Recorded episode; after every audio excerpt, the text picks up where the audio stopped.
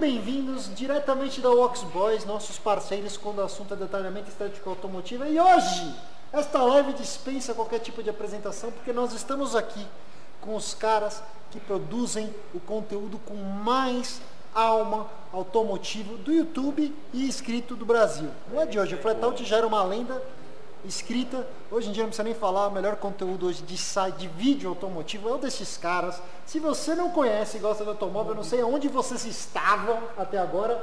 Se não conhece, corre lá para conferir depois da live e se inscreve no canal dos caras porque é foda. Pô, eu fico sem palavras, gente. É, sem palavras. É, obrigado, é, obrigado demais, gente. A gente conhece há tanto tempo, mas. É, mas é verdade. Algum dia você não me viu falar isso pra você pessoalmente? Falei, cara, o conteúdo que você produz é o mais foda hoje no YouTube. Puta, é o que mais tem alma. É um desafio, cara, fazer o que a gente, todos nós fazemos, somente Sim. vocês, num país futebol, talvez chega meio clichê, mas. É. Cara, eu acho que eu, o que eu vejo vocês é inspiração para todos nós, porque é difícil, vai. Me fala um é, pouco sobre a gente isso. Tem, a gente tem, a gente, a gente começou em ano de Copa, né? É. Vale lembrar isso. É, 2016, né? 14, não, 14. É, fim de 2013. Né? É, fim de 2013, mas tipo, é. a expectativa era falar de futebol. E exatamente na beira do precipício da crise, né? Que já não estava muito bem, mas é. de lá para depois foi só piorando o país, né? Então a gente teve que ter e resistir, né? É. Gente conseguiu achar um caminho que, que permitiu que a gente exista hoje ainda, né? E, e se renove, né? Com essa coisa toda de Sim, YouTube e tudo mais, né? Sabe qual é coisa mais louca? É que o canal de vocês não bastasse assim, por exemplo, a gente é meio retardado com o carro alemão aqui. A gente vocês têm que lembrar. Ele é, tá? Eu admiro alguns modelos. disclaimer. Mas, cara, o que eu acho muito doido do Fletout Midnight é que cada hora é uma coisa. Sim. Tem o Barracuda, tem uma C63S lá do pessoal da GP Parts, Sim. do Gustavão. Cara, o, lá da live. Brava! O Brava, o Brava é, com motor 2.4. É, o Brava do, do Nasser, né? É, cara, eu juro por Deus, porque tipo assim, pô, eu tenho um carinho grande por Maré, eu sempre achei o Five Tech uma coisa maravilhosa de ronco, mas assim, não tinha como desassociar das piadas. Sim. E o Bravo eu sempre achei que era um carro meio perdido. Aí de repente você começa a assistir o vídeo de vocês, você vê que tem narrativa, tem história, e você começa. Não é pelo Brava, entendeu o que eu quero dizer? Mas... É, o Midnight tem essa coisa de. Eu, eu quero estar vivo quando esse momento chegar e, e, e, quero que as pessoas pensem a respeito disso quando esse momento chegar lá na frente. Mas a ideia, o mote era esse. Falar, meu, como vai ser quando daqui a 30 anos as pessoas verem como era a cena automotiva de 2017, 2016, 2018, 2019 e, e meio que encapsular aquilo e, a gente nem sabe, de repente não vai ter nem carro combustão mais, ou enfim. Então, é, realmente é pensar cada um dos nichos, né? E, e trazer isso para a luz, assim. Então, não é só uma coisa elitista, ou só JDM, ou só clássico nacional, ou só carro é, preparado, tem carros originais também, tem carros customizados. Então, realmente tudo que forma realmente a, a cena história, da cultura né? automotiva. Com, é. com o tempo vai mostrando uma evolução da, da cena também. Isso, porque até porque a gente continua produzindo, né? ou seja, daqui a dois ou três anos, o Prototype Midnight vai estar cobrindo coisas da cena que não existiam a, quando a gente começou a fazer o Prototype Midnight. Então é. tem isso, né? E o começo vai ter um registro de coisas que já não, não existem que não existem mais. mais.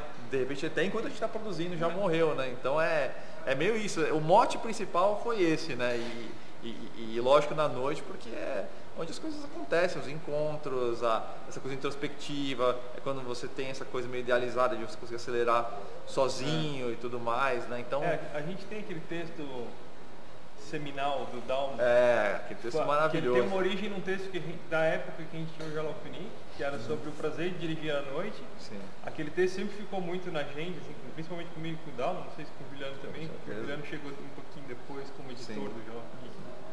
E depois a gente, ele puxou essa, essa pauta de novo do, da noite. O Dalmo se inspirou um dia e escreveu tipo, um manifesto da, da direção noturna. E aí virou um negócio que se materializou no Midnight, né? Vocês são aqueles caras que saem à noite, fora gravar a matéria, mas Cara, eu gostaria sair de... à noite assim pra. Já fiz muito isso, e, mas gostaria de, de conseguir fazer, cara. Assim, acho ah. que hoje eu acho que a gente chegou num ponto que a gente está num estado de maturidade na empresa, né? a gente conseguiu estabilizar as coisas, mas isso teve um custo muito grande em termos de vida pessoal. É. Né? Então, eu torço para que a gente consiga crescer um pouco mais ainda, para trazer mais pessoas. A nossa equipe já cresceu, na verdade, bastante nesse último ano e meio, né? Muitas pessoas não aparecem, né? Porque a gente de TI, é, enfim, a gente de redes sociais, mas logo a gente quer ter uma pessoa também na parte de redação, enfim, e que, que oxigene um pouco para a gente voltar também a. Estava conversando a, disso com você agora há pouco ali. É, a ter um pouco de vida. É, lógico que a gente extrai prazer do que a gente está fazendo, pô, você estava lá no evento lá na Capoava, lá na MG, é. pode ter coisa da Júlia, né, que a gente estava falando, é, daqui a pouco a gente fala de novo. Mas, mas, assim, é, é esse, essas são cápsulas, né? Mas aquele momento de, puta, vou pegar a chave do carro, dar um rolê, vou encontrar os amigos e tal, ficaram raros. Então, por é, exemplo, ah, faz umas duas semanas eu fui encontrar o pessoal do Sick Ride, que são os amigos de muito tempo, especialmente Fábio Aro. Aliás, um abraço esse Fabio, tá com a 330 é, manual ainda? É, não, e você não viu o transão dele, né? Viu? Não vi, ficou cara, pronto. Cara, você viu o check dele, tá maravilhoso, é, cara. Tá espetacular. E, e, e, foi, e, foi, foi muito louco, porque aí eu fui com o Sandeiro, e aí a gente se encontrou, puta, e aí eu fui acelerando porque eu tava, tava atrasado, tomei uma batida policial tal, foi coisa meio nicho Mas eu tava sozinho, mas enfim, deu, deu, deu uma bosta. Mas foi engraçado porque eu falei, puta, tô vivo. Aquela coisa de, de, de, de de voltar a ser parte da cena e não só registrá-la, entendeu? Sim. Então foi, foi, foi bem legal. Então acho que é isso, assim, a gente sabe que está um momento que a gente precisa edificar as coisas, cuidar disso, para até para de continuar nessa missão de produzir conteúdo para a cultura automotiva e fomentar a cena, é meio isso. A coisa mais legal é, é, receber, por exemplo, feedback de gente que fala, porra, eu estudo engenharia por causa das matérias que vocês fizeram. Eu, puto, comprei aquele carro porque. Isso o Dalmo já vi, cara, tá falando pra ele, comprei aquele carro por causa do texto que você fez sobre é. isso, isso, isso. Então, essa é uma motivação muito foda, assim, sabe? Tipo, é, faz, faz você querer atravessar todos os percalços, né? Mas aí a gente esquece de nós, né? É. Então. Mas vai chegar uma hora que a gente vai conseguir cuidar disso um pouco melhor, né? Então... É, eu tenho certeza, porque, cara, acho que a gente tem um papel, uma responsabilidade grande pra caramba no que é, a gente faz. Exato. A impressão que eu tenho é que as novas gerações hoje, eles não têm mais o mesmo apetite que nós tínhamos, por exemplo. Eu ia encaixar exatamente essa pergunta. essa pergunta. Vocês veem isso também, que tipo, é, pelo menos lá fora é dito que talvez a nova geração, eu vejo de alguns proprietários, vai, às vezes até de filhos fazendo 18 anos, tal, eu queria dar um carro para o meu filho ou para minha filha, mas parece que eles não se animam, eu prefiro pegar um Uber, vai, do ponto A a B, do que tipo, não, cara, o que, que vocês acham? Tem esse conceito não? Quer começar aí com. A Letícia não quer dirigir. É. A Letícia é minha filha. É. Ela não quer dirigir. Ela disse que vai aprender a dirigir porque é tradição da família, mas ela não quer carro, porque ela disse Acho que ela quer honrar o pai, né? Eu vou é. ter que tirar por conta do meu pai. né? Sabe qual que é o lance? Pai, avô, é. tio, todo mundo. Quando a gente, nós, e todo mundo que tá aí, uhum. que vocês não estão vendo, éramos moleques, é, a chave de um carro não era só a chave do carro, era a chave da liberdade e da comunicação é. com o seu ecossistema. Porque Sim. se não era isso, cara, você tinha que, puta, ficar caminhar uma cacetada para ir até o ponto de ônibus ou o metrô ou o paiê, enfim. E, e cara, do você tem o carro, é. você tem as asas, cara. Você consegue ir para onde você quiser, a hora que você quiser, é. o quão longe uhum. você quiser, quanto couber no bolso sim. a gasolina que você puder é, pagar. Então, Hoje você precisa de um celular, cara, para você fazer esse é. rolê todo. Você paga para alguém te levar. Então, a simbologia do carro para a juventude na nossa geração e para a geração nova é completamente diferente, né? É, Agora, ficou tudo também. Isso só falando do carro como um símbolo de mobilidade e liberdade. É. Agora, nós entusiastas ainda temos outras cara, motivações. Os dois anos mais ainda, longos né? da minha vida foi dos 16 aos 18. Quando você tem 16 anos, mais ou menos é a hora que você fala assim, tá chegando. 17 é o ano bosta, né, cara? 17 mas é, é o ano é um ano pegado. Porque é. assim, com 16 você já vai lá, tira o título de diretor, um monte de gente começa a trabalhar, já dá para ganhar uma grana um pouco maior, não precisa mais ser aprendiz, né? É. Aí com 17 você, você, já pode fazer tudo isso, mas você não pode beber, não pode dirigir, não pode fazer nada. É. E aí você fica contando. É o ano mais longo das nossas vidas é o 17. Depois disso passa numa velocidade é, inacreditável. Você sabe com quantos anos eu tirei a carta? É, com assim, 22. Eu também. quê? brincando. Eu tirei com 21. A minha, a minha carteira de motorista tem uma coisa engraçada. Ela foi emitida no dia 7 de setembro. 7 de setembro de 2005. É, 2005, tinha 21 anos. Eu, eu tava esperando, esperando, e eu, como que emitiram a carteira no dia 7 de setembro? Quem que tava trabalhando no dia 7 de setembro? e aí, mas eu tinha 21, eu não Mas por que esse tempo 22? todo? Não tinha grana, cara. Eu tô, não vou investir nisso. Assim, não, não tinha grana, não tinha era grana. Caro. Família, não, cara, eu era músico, fudido.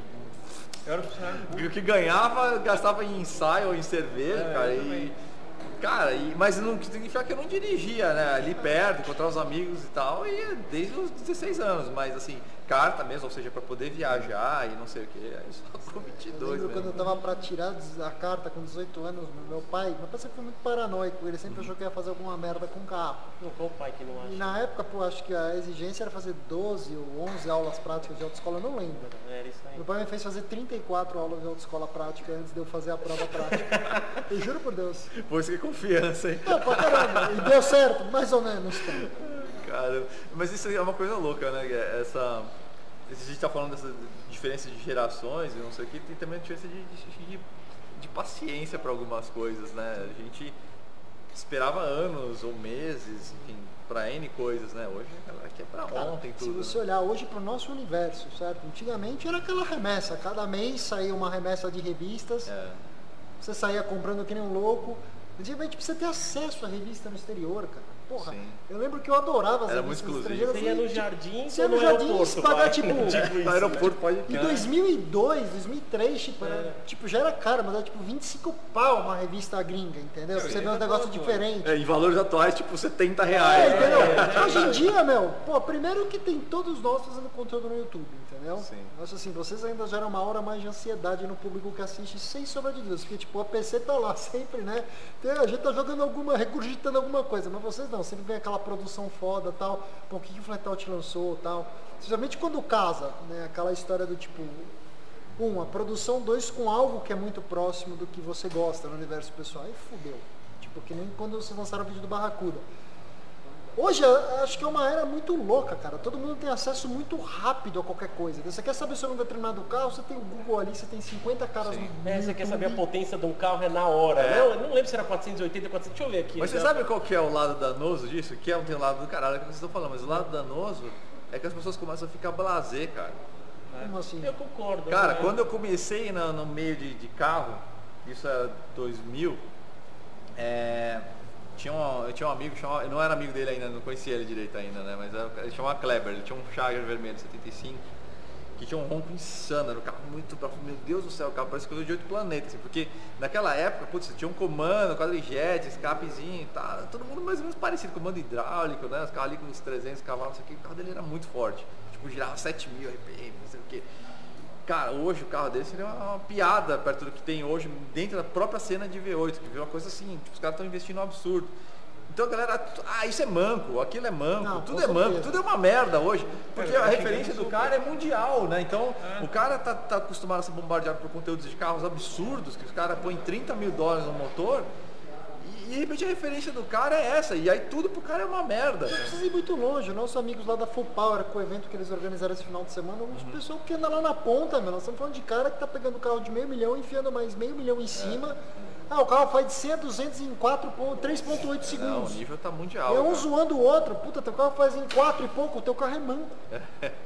ah.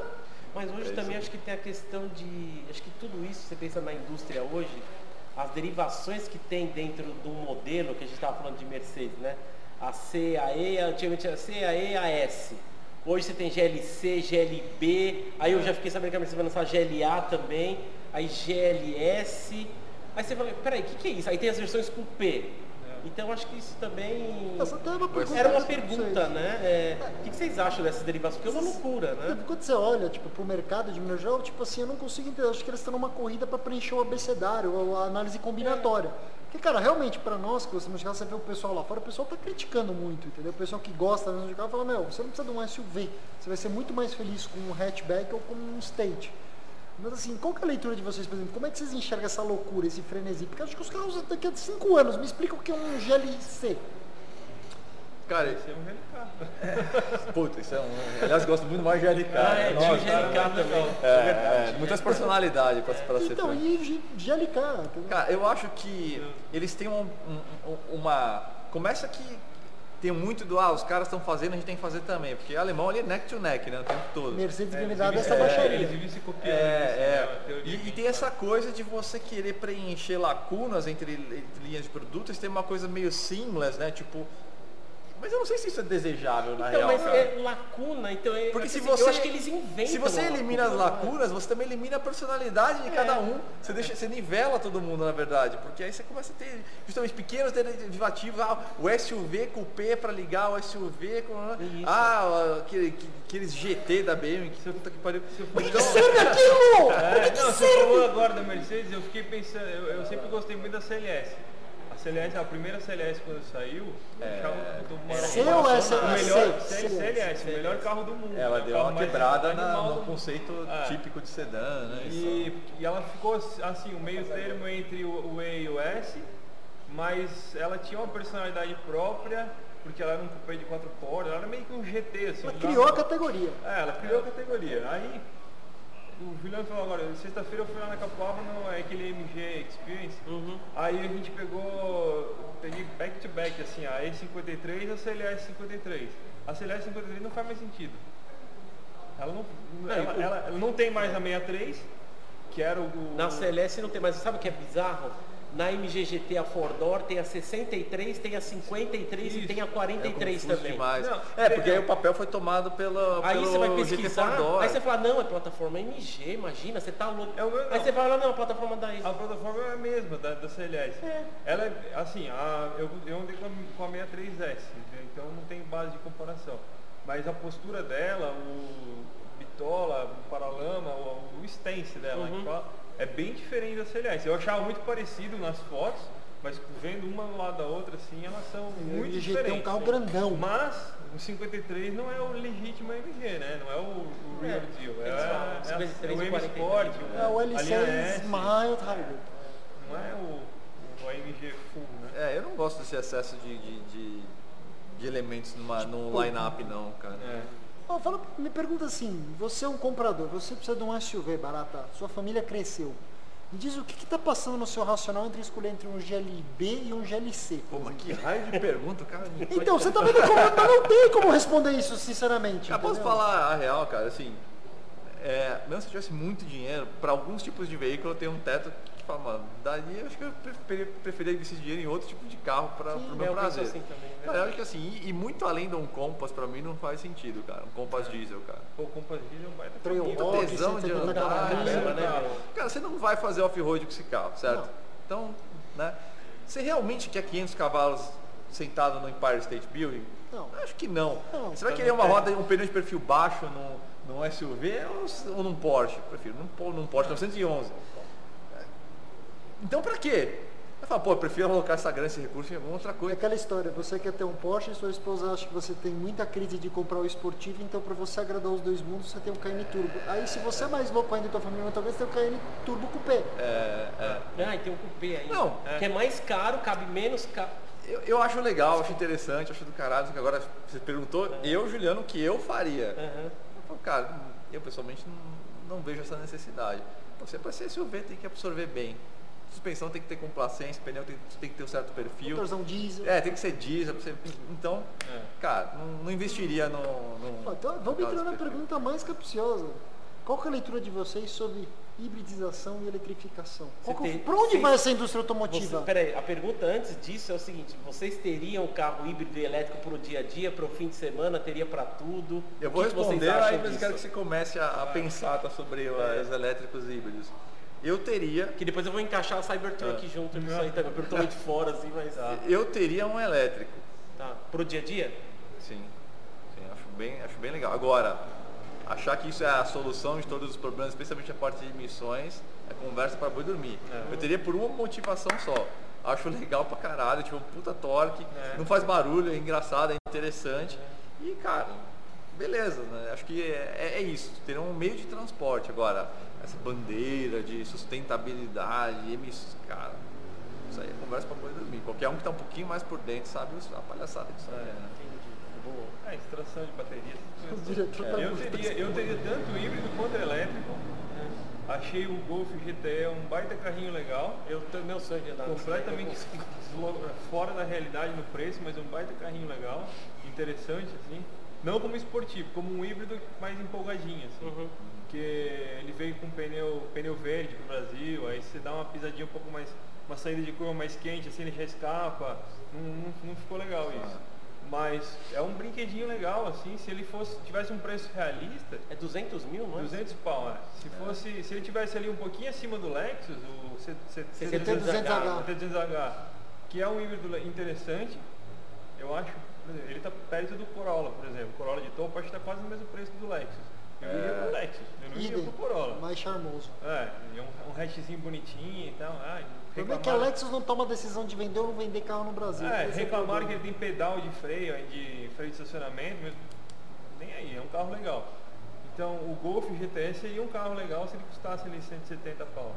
160, é, é o foda quando encontra, encosta no 2 é que você pensa imediatamente no GTI que os desgraçados é. pararam de vender, né? É, e o problema, Por motivos compreensíveis. E o outro problema dele é o nome GTS. Você espera mais um, é. um GTE do que o que ele oferece. É. Mas voltando, um híbrido e um elétrico teria de boa. O, um carro, aliás, deixa eu só me alongar um pouquinho. Um carro elétrico que eu acho legal, que eu acho divertido, assim, é aquele Renault Twizy. Sei, o de. Eu não, não usaria aqui no, no Brasil, óbvio, mas sei lá, morar em Portugal, né? É, na Europa tem bastante, eu vi bastante. É perfeito pra Eu vi bastante, é, é, legal, é legal. Aliás, um, um spoiler, eu andei no Taycan 4S. Andou? É, é. No 4S, que é a versão. não, eu não posso falar porque está embargado, eu não posso falar da impressões, que é, tá. tem um dia da sim, publicação. Sim, sim, sim, Mas. Você não pode falar que ele é tal coisa. Não pode, é. não, Você não pode falar que ele é, é. caralho. E não dá para colocar pi na live, né? Então. Mas só endossa, isso eu posso falar, eu acho. Ele só endossa coisas de meu. Existem determinados tipos de carro que elétricos podem ser de enorme caralho. Eu acho que eu seria o cara dos extremos, cara. Tipo, teria um V8 fuçado, old school e, e um elétrico de sniper, um daily driver pequenininho mesmo, uhum. cara. Cara, acho só para ter um comentário nessa linha, hoje eu consegui ouvir, o, tava até comentando contigo antes o podcast do Matt Farah com o Chris eu Harris. Inteiro, é. Cara, tem dados muito interessantes sobre esse tema, porque ele aproveitou a ocasião para dar uma baita pedrada no universo dos SUVs. Ele falou, meu, se vocês querem apontar o dedo em algum tipo de veículo que causa algum tipo de impacto ambiental efetivamente, são os SUVs. Sim. Eles são pesados, eles dependem, consomem muito combustível, tem um impacto muito maior de emissão de poluentes do que qualquer outra coisa, entendeu? Verdade. E, na realidade, uma das conclusões, inclusive, é, é muito que, cinismo na real, né? É que nós vamos é, dar muita risada, assim, muitos caras acreditam que a gente vai dar muita risada da época que o SUV foi uma moda federal que já está caindo meio lá fora. E, e se eu vi, o pessoal da McLaren mesmo fala isso também, eles falam que eles não vão entrar nessa, que eles acham que é uma moda passageira. Até é engraçado isso que você está falando do Chris Harris, ele fala, Matheus, tampa os ouvidos aí. Ele fala que o Matheus não viu do Chris Harris, mas ele fala que Tipo, o pessoal compra o SUV por ser mais altinho, não para mim mais sentir seguro. mais seguro. É, mas legal, mas todo mundo tá comprando, você vai sentir mais alto que Sim. quem, né? Tipo isso. Né? Não, não, é suspensão de SUV é feito de titânio, não quebra. Quebra tanto quanto qualquer outro carro normal. Sim, é mas o que, você queria saber do Cybertruck? É, Afinal de contas. É uma pergunta aleatória, assim, porque eu tô perguntando pra todo mundo, entendeu? O que, que você acha? Tipo, é a ponto de, tipo, teria cagado, meu Deus, o que que é isso? Eu preciso só uma opinião, eu tô perguntando todo mundo. Eu não consigo nem comentar o caralho que eu acho que cara. Na boa, aquilo foi. Bom ruim. Aquilo foi desenhado com o cu, cara. Na boa. cara, sabe, não, quando eu vi, eu assim, meu, o que, que é o isso? O episódio vai ser sexta, Cone. Você vai falar tudo de novo? Não, tá bom. a voz de Deus entrou aí, veio de lá de cima. Não, na boa, assim. É elemen os elementos que constituem a, a, a, filosofia de design do, do, do, Cybertruck, pô, isso é da década de 70, né? acho legal. A Citroën tinha um conceito é, pô, traços, uma porrada de, de, de conceitos é. de, de diários e, e afins, e Gandines e Bertones. Só que, cara, disparada, a pior execução que eu vi desse conceito de design é, é o Cybertruck, cara. Não, é, é irresponsável aquele design. Não, não... Desculpa, eu garanto para você que se não fosse a Tesla que tivesse lançado, fosse a Kia ou a ah, Hyundai, ah, 100% das pessoas estavam cagando em cima. Mas é porque é Tesla, tem esse elemento cool, é. é, e não sei o que, vanguarda, vocês que não estão entendendo, é, exato, não sei o que. da arte que você postou hoje no teu Instagram. E às vezes é. o, sucesso dela, o sucesso dela é esse, né? Tipo, ela, virou, ela é um carro para quem não, não tá nem aí para carro. Sim. Mas uma eu também acho, mas isso é, eu vou tipo colocar... Prius. Mobile, né? Mas nisso eu quero é. colocar uma outra pergunta, porque tem saído o conceito da série 4 nova, e as famosas grades imensas. Ah, o que a focinho de BMW porco, é um bigger than ever. É, exatamente. Então, mas você não acha que se fosse uma Cybertruck da BMW, sempre a BMW essa da, da série 4, né? Ah, puta, essa- esse desenho da... Da série 4 é engraçado. Vamos entrar na né? BMW mesmo? Nossa, é tão Sim, porque triste. depois a gente vai para uma Cara, eu gosto tanto da marca, eu não entendo, O cara. que aconteceu com a BMW? né? O que está É um conceito, mas... O que está acontecendo Porque outro dia eu vi, ontem eu vi a primeira vez na rua andando uma make them X7. Eu fiquei um pouco assustado com o tamanho do carro e o tamanho da Mas eu, grade. eu, sei- mas eu acho que eu, pra quem eles estão fazendo, não é mais pra gente, É. cara, é pro mercado chinês. Eu acho que é para chinês. Cara, é money talks, cara. não- Série 3 atual, o melhor série 3 da história. É. Mas é o melhor série 3 para quem gosta de BMW? Mas então, eu, hoje eu penso Não, assim. é sacanagem, né? É porque aí teria que ser um conceito de veículo que nem existe mais. Que né? não venderia, a BMW teria É, quebrado. é, é. Mas eu, eu acho legal das, da geração G é que eles tentaram resgatar muito a parte de dinâmica veicular que a geração F não tinha, que eles perderam. Hum. Então a tocada do carro ficou do caralho. Não tem, eu não vou falar. Agora, ficou um carro maior, etc. Tudo mais. Então É, o- quase um série 5 na O carro, verdade. é, né? o carro que traz a, a série 3 entusiasta é a série 2. É. Não É. é o- hoje em É. dia eu, eu acho que é muito Eu acho que ele poderia, ela poderia ser melhor ainda, mas eu acho que é o carro que realmente ele. É. Série 2, Já cuidado, né? Que agora Não, série 2 tem. É, então, Botaram Vocês na- já olharam a série 1 atual, né? Não, não. Que virou, É. já, que já começou no 135i da geração passada. Sim. 135 era o 135. Sim, O E82, o O Coupezinho, Coupezinho, é. o Chevetinho. sim. É, Já não, começou é, com aquele lá. Aquele lá eu acho que era É. o sucessor espiritual. Só para explicar para as pessoas, o futuro série 1, esqueçam. Não Então. cabe um B58 lá de baixo. Opa, vai cachaça aí. Não, não- não cabe. Hoje estavam discutindo isso num grupo de pessoal que gosta de BMW. Pô, não vai ter uma M140i nova? Eu falei, cara, esquece. Não tem como botar seis bocas lá de baixo. Não tem É como. projetado para quatro. É Esquece. 4, né? É. É, e aí tem essa parte de ronco, né? A gente vai perdendo, os carros vão ganhando ef- ef- eficácia e vão perdendo personalidade, né? A gente É. vai falar de, mudando de assunto, mas dentro da mesma pauta, tem um Ferrari, né? Porra, pô, não- A única motivação possível que faz uma criança, um idoso, um leigo e um apaixonado que tá Ferrari é o cacete do ronco do carro, né, meu? Então, em nome Que da hoje eficácia, tá você meio fanho. é, então. Na boa, eu sei que tem as pessoas que vão conseguir identificar, mas um V8 turbo como o da 488 tem N carros que roncam exatamente igual. Semana passada aqui na Walks tinha uma California T. Não precisamos nem ir. Primeiro turbo, tal, não sei o quê. Cara, uma das coisas mais legais que tinha, se você não tinha uma Ferrari e não dirigia Ferrari, era entrar nela, ligar. Tudo bem, o carro podia estar meio frio, mas só aquele, sabe, tá mil. Cutucadinho Só para 3, 3,5, 4. Sim. Mas Hum. hoje, mas hoje, por exemplo, a gente estava tava até Ruim, com o. Vinícius, É, por isso.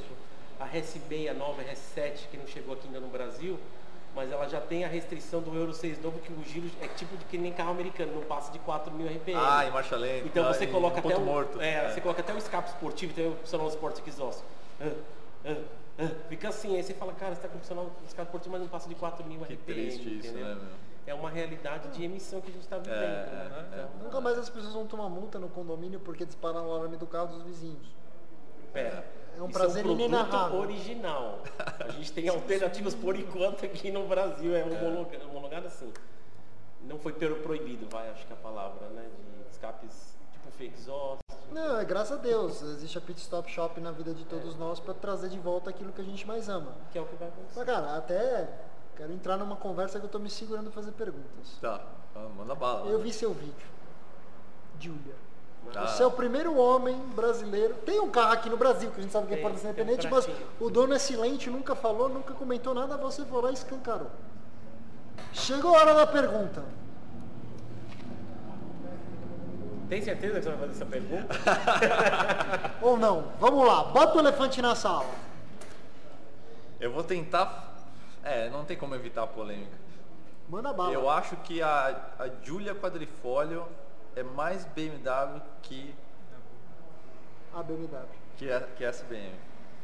Eu acho que assim, obviamente o carro foi constituído com a referência da, da, da M3. Eu tenho certeza. A gente tá falando até um pouquinho antes, meu.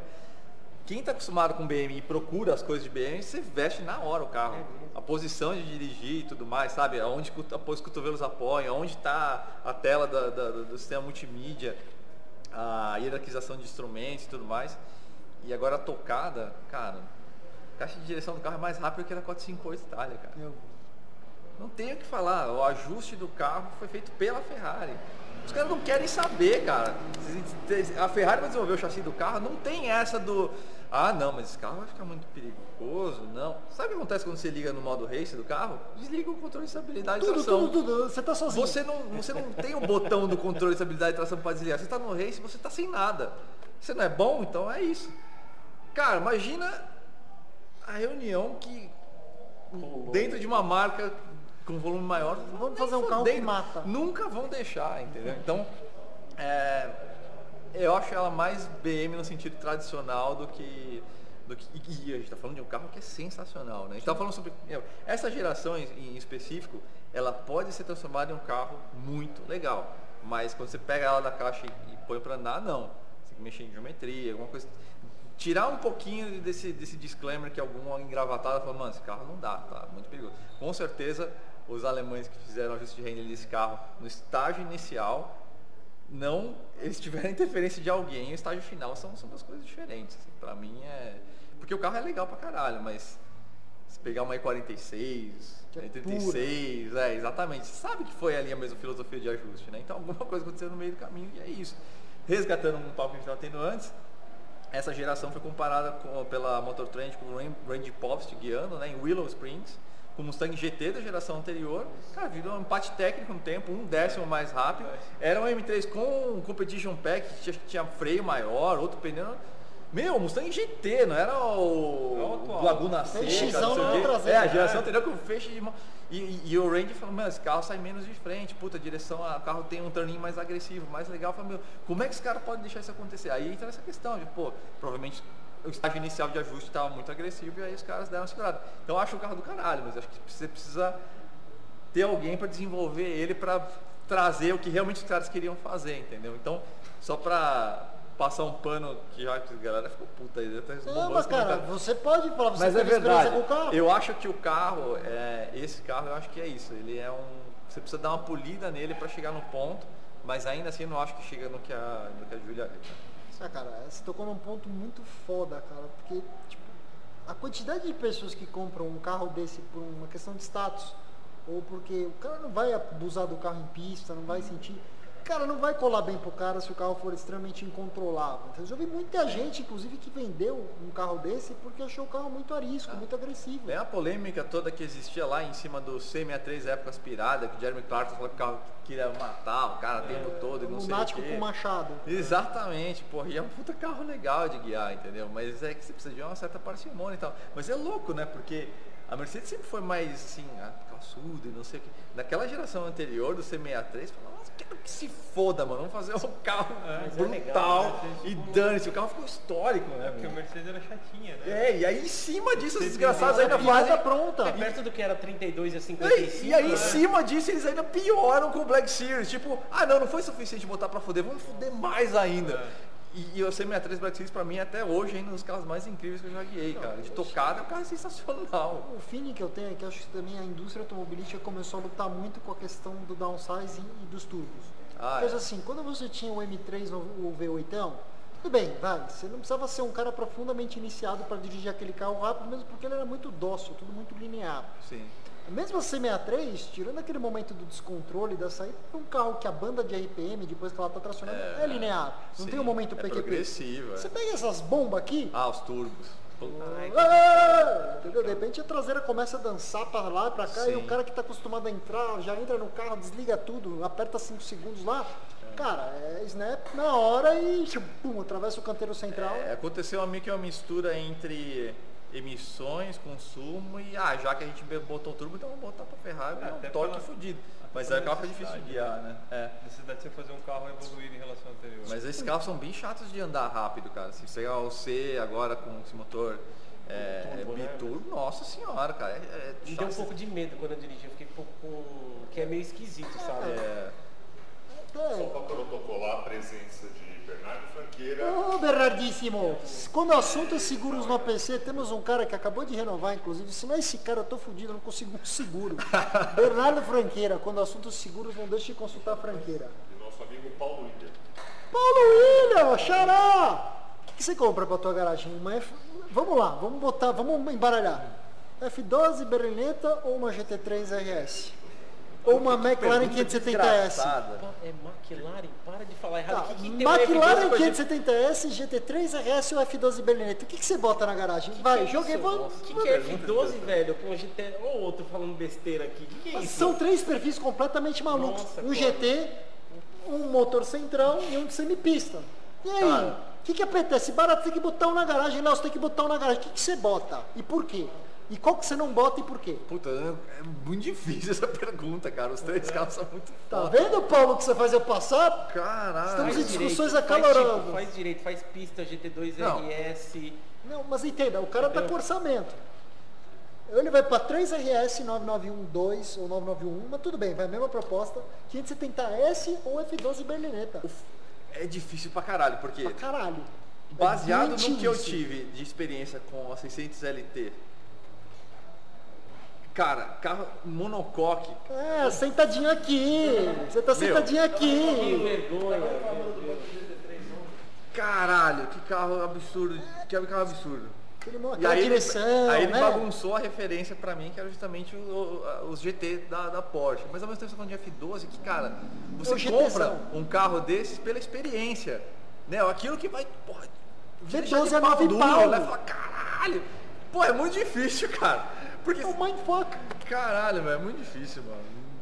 Desiste, vou embora. Chega. Então, eu- vou te falar que é foda. Mas e aí? Cara, assim, assim, eu, eu, eu, eu sei o que eu faria. Eu não gosto, não é que eu não gosto, vai. Não, eu não tô pensando em desempenho e tocada, só pensando no emocional, no, no- no que move a gente pelo carro, é, pelo que o carro move na gente, né? Eu acho que é a F12. Que é, uma, é uma. Ferrari na configuração clássica. V12 é 9 pau. É. É isso. É É, uma isso é uma Ferrari- coisa importante. É uma Ferrari na motor, configuração, motor na frente, né? na cara? configuração clássica, motor central dianteiro. Sim. É uma Ferrari. É um carro estradeiro. Eu não- sou um cara de pista, eu sou um cara estradeiro. Não sou caminhoneiro. Sou... Lá vem. Vai, olha lá, olha Lá lá. vem, lá vem. Chora, Um bola. ferrarista. Sério, sério. Tem, tem, tem uma nuance que é importante considerar. O quanto tempo o cara vai ficar com o carro pra você escolher F12? Porque é um cara que troca de carro de ano em ano. O cara que troca de carro de ano em ano, ele não pode comprar uma F12. Por quê? Porque de se ele for ficar 10 anos com o carro, ótimo, fica com a F12, ela vai valorizar no longo prazo. Em um ano, o cara vai tomar 400 pau de prejuízo e vai demorar 6, 8 meses para vender. É importante levar isso em consideração. Eu sei, mas vamos- vamos lá. Você falou uma coisa importante. Mas é o seguinte, a F12, meu sonho era que um dia ela fosse mal amada como a 550 foi, como a 575 foi. Ah, Porque, cara, é justamente o contrário. São boas Ferraris. Que é o os, são os últimos bastiões do, daquilo que a gente tá falando. Não vai acontecer, só que eu vejo, cara, eu já vi F12 aí circulando no mercado a um pau e meio, um pau e 600. Leone que me corrija. Cara, pra quem vai fazer uso, tipo, nunca vou pisar na pista na minha vida. Nunca, nunca não vou pra Ah. track day. Certo? Eu descartaria a Mac bem. e, a, e o GT na hora. Eu acho que pra esse cara Ah, o sim, perfil pra é F12. estrada, é. Aí sim. Mas o Leone falou uma coisa importante, tem que comprar muito bem comprado. Mas É, nada e é mais tesudo do que o V12 aspirado da Ferrari 9 pau. Tenho saudades até hoje do dia que eu dirigi aquela merda como se não fosse ali perto de onde você tava, lá pés daquela região é do caralho. Puta. Na Itália é foda. Tá tá foda. E é louco como é a relação deles com carros, né? E é isso que é muito louco. É, é bonito, assim, meu. Frentista. Produto itálico. Não, cara, a reação emotiva do frentista vem na porra da, da né? quadrifólio, cara. Não, é, é muito louco. País é, respira, é engraçado é, isso, é, né? semáforos, o pessoal pedindo pra acelerar, e não sei o que, É. mas assim, de uma forma tão passional que. que Deixa eu perguntar uma coisa, como é que eu ronco lá ao vivo?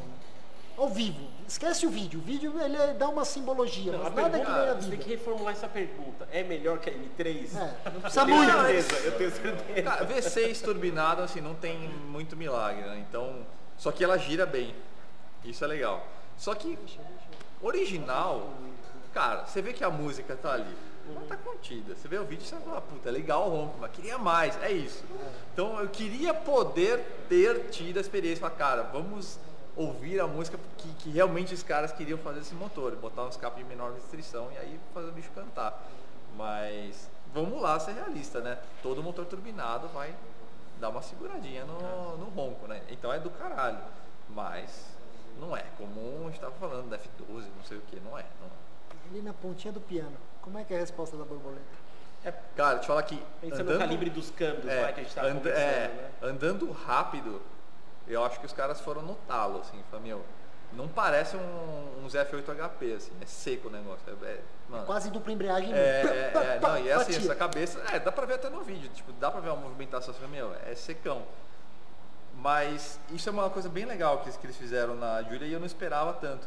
O, a amplitude entre os modos é muito exagerada, assim, no bom sentido. Então, câmbio no modo mais civilizado, cara. Slashbox total. É, ele dá ali, cara, ele não, ele não dá não dá só alavanco mais, então deixaram o intervalo bem assim, fizeram conversão trabalhar bastante ali. Eu acho que a parte que mais pesou agora, mas não tem nada a ver o assunto, mas já que a gente está falando da Júlia, que mais pesou, assim, puta, isso realmente é, é ruim. A parte do sistema multimídia que é velho, assim, fala, meu, não é touchscreen, puta, qualquer coisa fazer no Waze tem que te desplugar, puta, é mais fácil você parar o carro, desplugar, digitar ou passar por voz ali, plugar de novo e sabe. Então procurar música no Spotify, puta, tem que ficar lá na rodinha, não sei o que. Mas talvez não seja essa a questão, o pessoal quis focar mais na dirigibilidade, na sensação, não, tipo, eu... coloca para dar Pode ser, mas eu acho que na verdade é porque ela foi desenvolvida, né? Ela foi lançada há quanto tempo? Faz, já faz uns, faz uns, uns três aninhos, 2016, é, né? O processo de desenvolvimento Nossa, dela foi baseado numa geração rápido. anterior desses caras ah, aqui, né? Quer dizer, justamente essa geração aqui. Sim. Então é. É de geração É, aliás, isso aqui também não é touchscreen, não é? Hum, esse carro é 2018. Não lembro. Então ah, pode já ter tinha um Tá, mas quando, quando a Julia foi lançada, essa geração não tinha, então era também assim, né? Então, eu sei que é um detalhe 17 que vem o touch. Mas assim, eu fiz dois, fiz dois mil quilômetros com o carro, né? Então, eu, eu, tive assim, os momentos de emoção lá no lugar lá de subida de montanha, não sei o que, mas também tive esse lado de, de usar o carro mesmo, né? Então, o lado o uso do carro surpreendeu negativamente foi essa questão de sistema multimídia, né? E, cara, a parte de eficácia do carro surpreendeu positivamente. Tipo, consumo do carro super bom, assim, para proposta, né? Então, lógico, gasolina europeia também conta pontos a favor, mas a sensação que eu fiquei foi, meu, eu já sabia, obviamente, por tempo de Nürburgring e pelos comparativos todos que fizeram, que o carro tinha que ser do caralho. Pô, nenhum carro que chega destronando M3 e C63 em performance não, não tem como ser do caralho na hora de ganhar forte, né? Mas eu falo, pô, esse carro deve estar tá cheio de compromisso, né? Falo, na, na parte de um usar. De usar. É, deve ser um carro meio chucro, meio estranho e tal, não sei o quê. não é, cara. Fizeram um ajuste, mano, muito, muito bem feito, cara. Então. Matou curiosidade. Né? Eu acho que assim, a, a, o, o, pecado da Julia acho que é o que está em cima do, do, próprio legado de, puta, não é um carro alemão, então nunca vai ter sendo demanda de mercado. É, pô, teve esses problemas aí, que teve problemas elétricos e não sei o que. A gente estava até falando, né, BM, por exemplo, é um carro que tem muito disso, mas ele não, ela não gosta desse problema reputacional tão grande, é. porque é uma marca alemã. Então, se você pegar. Hoje em dia a BMW está um pouco piada pronta em muitos aspectos. Aí o marketing Mas no nicho, no nicho, no nicho, é. entre, os, entre os gearheads, os entusiastas mesmo. Você pegar assim, no, no mercado, tipo, para uma pessoa média assim, fala, puta, carro alemão, o que isso? É. Não existe. Agora, Alfa Romeo não. É bomba instantânea. Ah, não sei o que, imagina. Mas você acha que virou isso por causa dos modelos anteriores, década de 90 e tudo mais? É, eles tiveram uma fase bem, bem obscura, né? A fase dos anos 80 e 90 teve uns carros legais, mas. É, a reputação do carro italiano em geral, isso, eu acho. É, é, mas se você pegar a época das Julia lá atrás, não, não sei o que, não, não tem isso. Não, tipo, não tem. Eram carros que brigavam com os, com os BMW 2012 e tal, então. Acho que aconteceu na década de 80 ali, alguma 80, coisa, né? Se a gente parar pra pensar, os maiores desastres de problemas crônicos são dos alemães. IMS na Porsche, é verdade, consumo precoce né? de bronzina, Aliás, problema de polia interna de motor em um V6 e V8 Mercedes na década de 90. Espera um pouquinho, você está falando de bronzina, aliás, eu acho que você deve ter recebido milhões de mensagens box, eu acredito que o Barata também, o Léo também. Cara, a 330 nova tá com recall de troca de motor, até de, de bronzina. Então receberam isso? Nossa, foi, tipo, foi, um revival, né? Cara, eu recebi umas 15 mensagens eu falei, eu tô sabendo, tô sabendo. Eu brinco que o problema da BMW com bronzina tá praticamente indo para faculdade esse ano. Cara, Porque cara. desde 99 e 2000 eles é, então, conseguem então, fazer um bom carro. Vamos lá, motor S62, S54, S65, S85. Aí chega, puta, geração sobrealimentada, dá um tesão. Esse carro aqui, tirando o crank hub, é um carro suave, velho. Agora vem a porra do B48, que era para ser o motor é, fata, quatro né? cilindros. É. Não, outro carro aí com problema. Mas você pontuou um negócio interessante, né, cara? Realmente, a gente começar a olhar os carros alemães, tem muita coisa acontecendo, né? E, mas a gente é bem escala? tolerante, né? Você não acha que a questão da produção em escala tipo, é muito maior do alemão, talvez? Não, não porque são problemas de projeto, né? A gente está falando de coisas é, que não. É verdade, é verdade. Beleza, eu acho que tem coisas de controle de qualidade, né? A gente está falando de problemas sim. elétricos e não sei o quê. Mas o Corner comentou problemas de projeto mesmo, né? Um problema um pouco mais. Um pouco mais sério, né? É porque tem problemas que você fala, não, esse negócio de problema, ah, beleza, é o tipo de coisa que se eu tivesse na administração, ó, isso aqui, você sabe que isso aqui não pode acontecer mais na próxima geração, né? então é tipo, os caras não dão um tapinha e manda, né? Aí, tipo, de novo, de novo, de novo, de novo. É doido então, isso, meu. Insanidade é fazer as mesmas coisas e esperar resultados diferentes. não, alguém na BMW falou, não deve ser legal fazer um motor com tolerância interna mínima, girador pra caralho. Puta, mas nem, é, nem girador mais, né? Então, é, sete não, não, pau, é, é. tal. Não, tá, eu apontei pra mas a gente tá falando do recall. E, é, nem é. É, puta, que Aí que isso me leva a outra circunstância do porquê cada vez mais eu tô admirando aquilo ali que tá atrás de você. Não, isso aí era Diversão o... barata, descompromissada. Isso aí... Então, a questão que parece que é o simples é muito mais Posso interessante. Falar? Né? De quando a gente... Eu tava ainda era estagiário lá na, na, na Quatro Rodas, cara. Quando o Viper ACR pegou o recorde de Nürburgring 2010. É, faz muito tempo. 2010, 2010 cara. 2011. Falei, cara, pra mim aquilo teve uma simbologia fodida. Eu falei, na redação ninguém levou a sério. Falei pra, na época do Jalop também, eu escrevia algumas coisas sobre isso, ninguém levava a sério. Os comentários, o pessoal descia o pau em mim. Falei, cara, os americanos pegaram a mão é. e fodeu. Mas foi um divisor muito importante, porque nesse último ACR a gente até comentou perto de tempo de 1918 lá a Ferrari assustava muito forte, sabe? E o carro com, sei lá, a potência. Esse não, não é híbrido, é, tipo. É, é. Não foi que ele voltou é, e fez sete baixo de Ó, novo. Vamos lá. A gente teve o ACR atropelando todos os Ferraris, Lamborghinis que você pode imaginar. Aí logo depois veio o ZR1 atropelando tudo. Aí teve o Mustang GT, o pacato Mustang GT dando trabalho para esse cara aqui. Aí teve outras. Teve mas, dois, o bem, né? Na verdade, se for pensar, por exemplo, a geração E92, a GTS da E92 já tomava do Laguna Seca, Sim, né? Ah, não, a Laguna Seca, Nossa, sério. É, cara. Aí a gente tem a geração nova do Mustang, a geração nova do Camaro. Que, aí, aí os carros ficaram realmente mais sim, europeus sim. de tocar. Meu, você pode dizer que, você, que carro americano não faz curva porque você, cara, é, tem o seu time favorito. É. Porque na boa, se você sentar a bunda e guiar no carro, fala, mano, é, fudeu. É, é fudeu, porque assusta, fala, meu, os caras pegaram a mão. Só que isso eu falei em 2010. Os Estados Unidos têm potencial, potencial não, eles provavelmente vão ser o último reduto do, dos entusiastas. Dos entusiastas.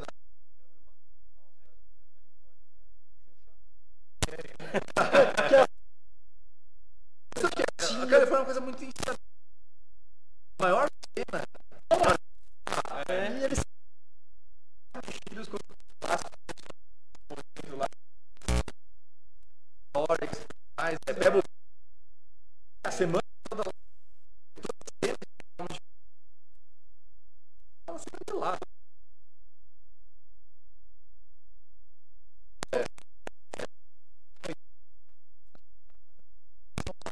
tipo, Santa Mônica Highway, aquelas é, todas. É. Até, mas, cara, isso aqui. Não, Corvette, cara. É, é diversão despretensiosa. É, Quando é. você começa a pesquisar preço de peça disso, você fala, meu, eu sei que o 911 é um né? animal mais capaz, entendeu? Mas não é possível que eles conseguem entregar não, isso. E você sabe o que, que é mais legal? Corvette V8 americano, super robusto.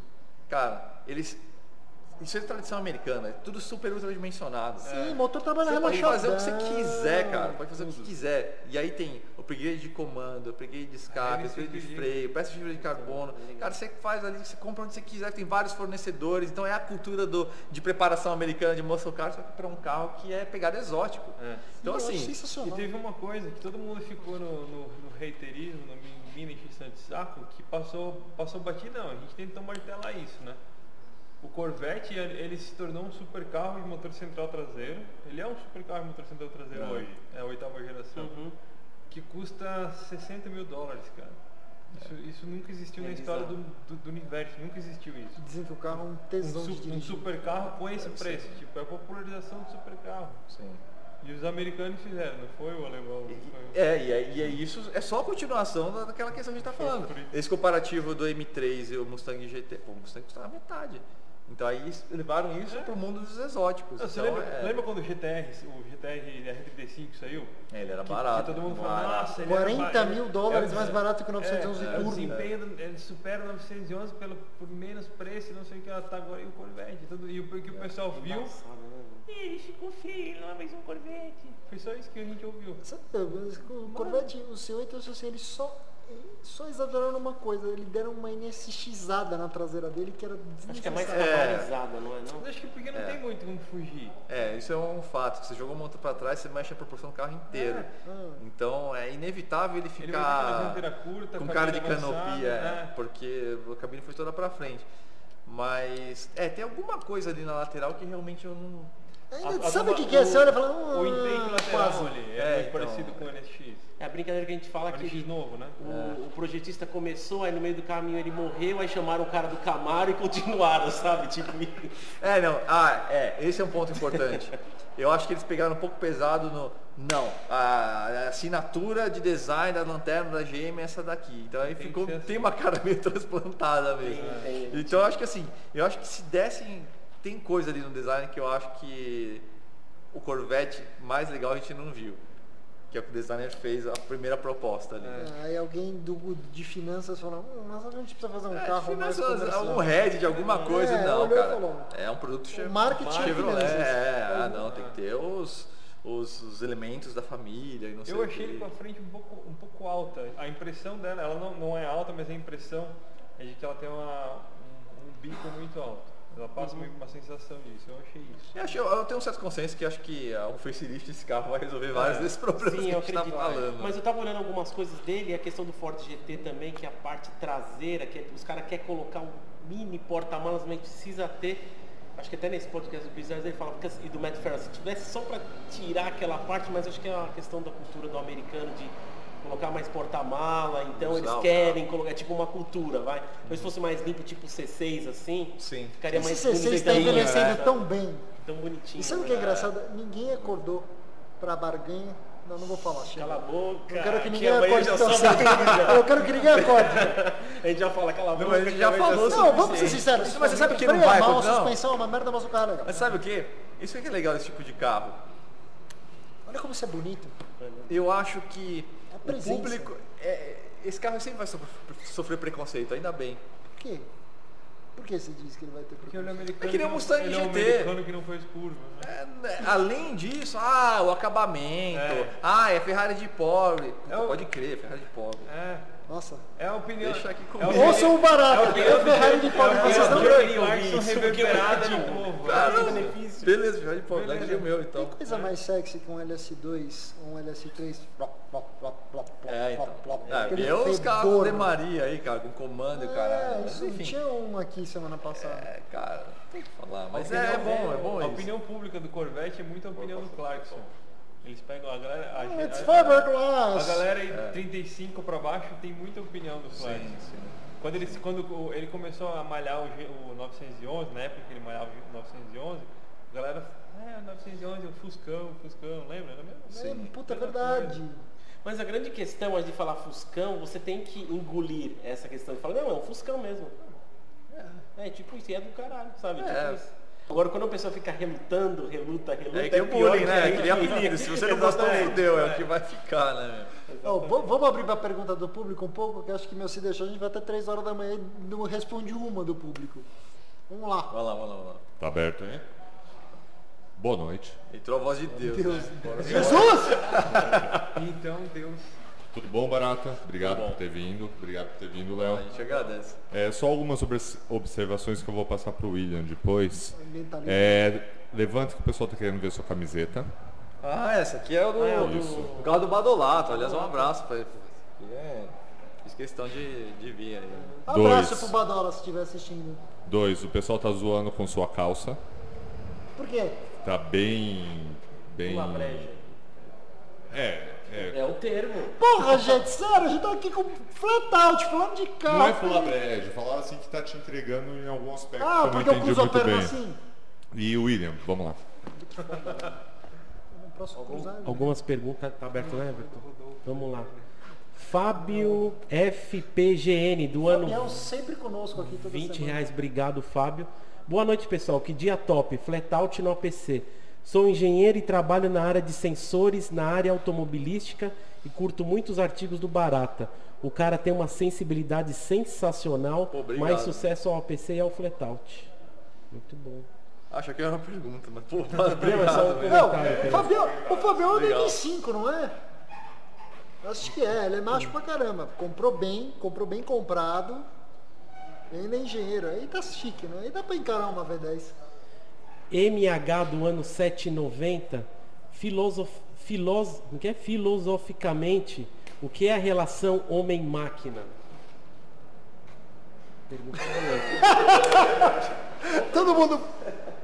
A conexão do homem com o veículo, Vocês sensação. Não sei, eu tô falando assim. Que é conexão homem-máquina? Cara, quando a pessoa não entende por que você gosta de carro, é porque ela não experimentou exatamente isso. É.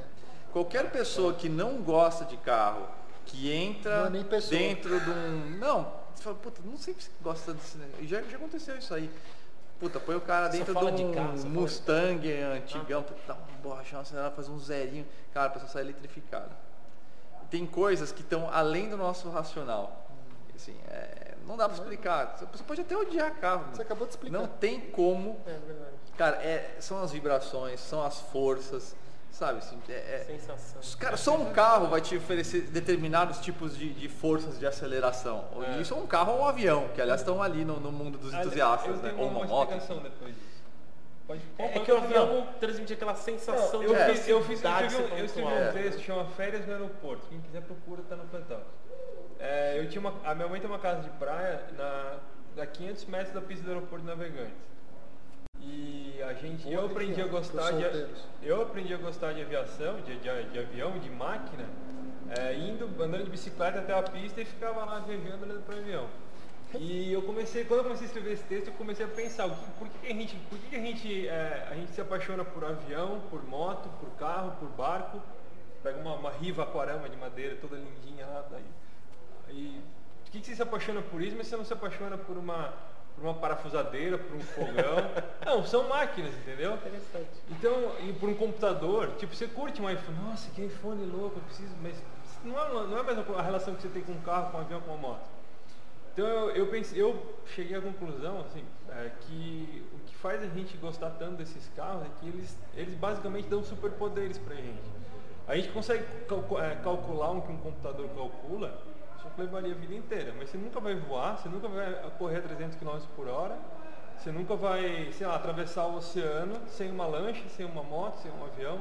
Então ele, eles, é, a, a relação homem-máquina que faz a gente ter essa paixão é que ele literalmente dá superpoderes pra gente. A gente pode voar, a gente pode ver o mundo lá de cima, de um lugar que a gente nunca ia ver se não tivesse um avião. A gente pode é, andar a 300 km por hora, não ia andar se não tivesse um trem. Aliás, trem também é um negócio que a galera curte, né? Tem, os Tem trens- uma galera, Tem os tem. train spotters, os caras ficam nas Tem. plataformas olhando o trem.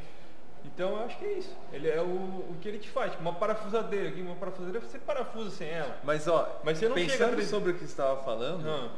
eu acho que eu concordo, mas o carro oferece mais do que isso. Não, Porque oferece, mas é uma, esse, ao esse é mesmo das tempo, coisas. ao mesmo tempo é uma obra de design e arquitetura É. e aquela aquela velha história que você olha para o carro depois que você Estacionou, você comprou o carro exatamente. certo, senão tem carro uma é questão olfativa, É. tem uma questão auditiva.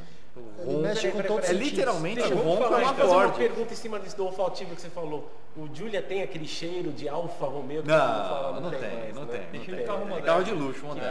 pena, É, que pena. Que o pessoal fala essa daí. Sim, do- É, sim. o, carro tem, o carro tem as funções, as funções da a função estética, a função prática e a função simbólica, né?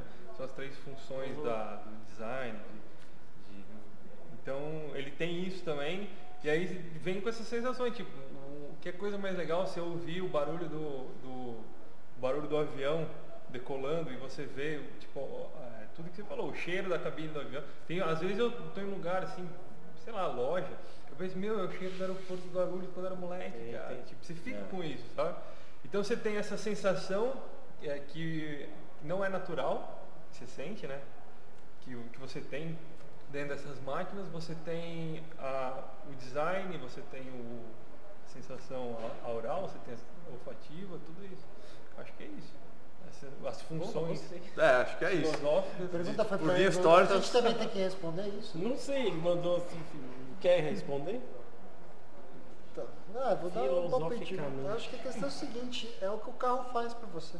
É. é Sendo bem franco. É. Você consegue pensar em outra coisa a não ser no que você está fazendo quando você está dirigindo forte? É. É que te envolve de um jeito que é. Sei se aquela hora que você faz alguma coisa diferente, única, que você estava tentando e de repente você só vê aquele arrepio vindo aqui. A hora que você baixa o vidro, pega um túnel, abre, segunda, terceira, quarta. É, aí você já tomou 50 multas. Mas acho que é isso, cara. Eu tenho essa relação muito íntima com os carros, assim, de tipo, não importa o que está acontecendo, tá pesado, tá ruim, aquela semana, meu, merda pra caramba, não importa. Você tem que acordar no dia seguinte, cara, você tem a chance. Você sai, liga um deles, vai dar uma volta. Acho que só para embrulhar isso que a gente estava pensando que você estava falando, é. O nosso barato, a nossa droga é essa. É isso. Mas, por exemplo, é uma relação muito parecida com músico tem com instrumento também. É. Que é, é, também uma relação de design, tátil, que leva o cara para um outro lugar enquanto o cara está tocando, etc. Então, então, existem outros bens assim, manufaturados pelo homem que têm esse poder, né? E, cara, não existe... É, uma pessoa que não, no mínimo, não tem uma empatia com isso, cara, para mim é uma pessoa sem coração, cara. Não é nem gente. É, é assim, vai puta, beleza, eu não gosto de carro, mas cara, eu entendi a vibe. Acho que é o mínimo razoável. Sim, sim, sim. Não é pelo status, não é. É, exato. Custa, a estereotipação é que é de foder. Pelo que ele faz por você. As pessoas acham que o cara vai comprar uma Ferrari. Bem, as pessoas Tem. fazem isso. Mas. A maioria. A tá? motivação. É, mas mesmo pra esse cara que só compra por causa disso, na hora que o cara acelerou, falou, meu Deus, o Deus tá me entregando um negócio que eu nem esperava, cara. É. Tipo, eu tava esse cara da motivação do rei do camarote, lembra? Não. Ah, Ferrari é Ferrari. Nossa, isso parece, falar... parece aquela coisa do tipo, público-alvo, público que realmente é. compra. Mas é fato. Desmontou posso... toda a nossa filosofia Mesmo aqui. O rei do camarote, eu posso que algum dia aquele filho da puta é, acelerou aquilo dentro é. do túnel com o vidro aberto. Ou é aquela coisa, o cara nunca acelerou, mas de repente ele vai de carona com alguém, o mecânico... Mano, cara. Nossa, eu tenho isso. é, exatamente. Eu, eu sempre sou do cara saber que ele tem acesso àquilo, não que ele vá atravessar aquela é. porta, tá bom olha o que eu posso fazer, mas nunca terei coragem. André R do ano 20 reais, obrigado André. APC e Flatout, melhor live. Parabéns para ambos pelo conteúdo produzido. Valeu, Vocês são mesmo. fodas. E o Barata tem os sneakers mais fodas dos canais automotivos. Você é sneakerhead?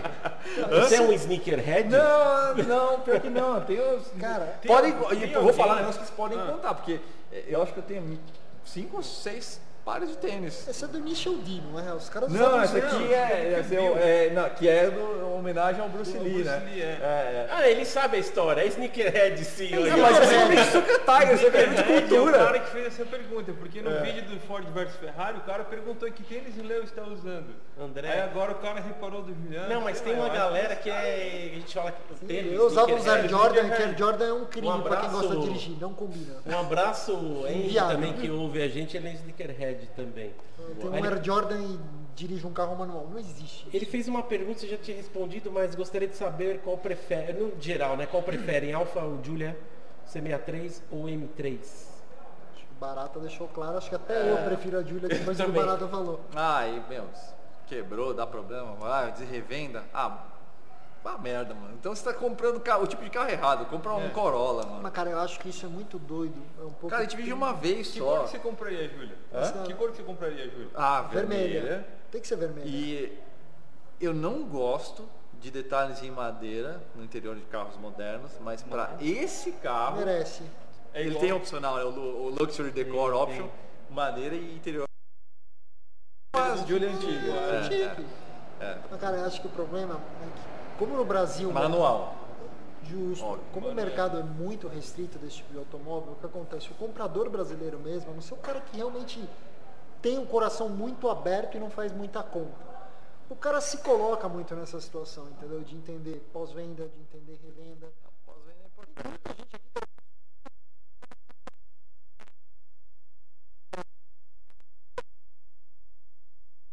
por exemplo, para pegar uma 9920. Então o cara compra aquele carro, pegou na primeira fornada, então tipo, puta, pegou o carro, vamos dizer, ano que vem, vamos dizer que ano que vem fosse o primeiro ano, chegou em março o carro, entendeu? Então, cara, o cara vai rodar de março até setembro, outubro, pum, bota para vender. Trocou, pum, ano seguinte está pegando Sim. outro, entendeu? É, eu acho só que quando você pensa demais e racionaliza demais o processo de compra, você está abrindo mão de muita coisa. Eu também acho. E no fim das contas, cara, obviamente ninguém quer perder dinheiro, ninguém quer rasgar dinheiro. Mas antes disso mesmo, por que, que você está investindo dinheiro? para te propiciar aquilo. Cara, é prazer. Você não precisa comprar um M3, você não precisa comprar um Alfa Giulia. A motivação número um, antes de pensar em, ah, puta, vou perder dinheiro, não sei o que, é, caralho, eu quero comprar um negócio para ficar de pau duro para acelerar. Caralho, que foda, ou para olhar e apreciar e curtir. Essa é a motivação número zero. É. Então, cara, foda-se você perder 100 ou 50, eu não entendo esse excesso de racionalização. Posso rasgar dinheiro, mas, cara, assim, eu vale a pena perder uns 50 ou 100 para você ter esses, esses dois ou três anos ou um ano de puta prazer. Eu sou minoria total. O formato, vamos dizer assim, essa mentalidade no Brasil não existe muito, né? Não, cara, é, é minoria. tem vários perfis, entendeu? É, por exemplo, tem um cara que vai na caça só daquilo que mexia muito com ele. Sim. Tem gente que é comprador só do clássico moderno, porque é um negócio que, tipo, o cara. Ah, não, eu tô falando só dos esportivos. É, é, é louco o negócio, o cara. É um processo, é. um, é um racional, cada um tem uma cabeça. Eu diria realmente hoje, aqui, pela situação Brasil, eu vejo que o mercado que está mais rico, está mais prolífero mesmo é esse dos clássicos modernos, entendeu? Que é M539, M534, RS4B5, C36 MG, C43 de ser distinto, RS2. Né? É. é aquela história assim, olha, não basta você ter dinheiro, você tem que saber achar o carro certo, comprar o carro certo e ter um carro. Porra, vamos lá. Sim. 355, se a gente voltar 8 anos no tempo, era um carro da Ferrari falido. Sim. Entendeu? Os caras não queriam, os caras compravam uma Ferrari, uma 355 que fosse branca e pintava de amarela porque era Ferrari da cor errada. Pagava é. barato, era mais barato comprar branca fudida, mandar pintar de amarelo do que comprar uma amarela boa. É, é isso eu acho que está rolando um aprendizado do nosso, Sim, do nosso mercado. Dia, né? cara, é. Conheço gente muito endinheirada que até abre mão do carro zero.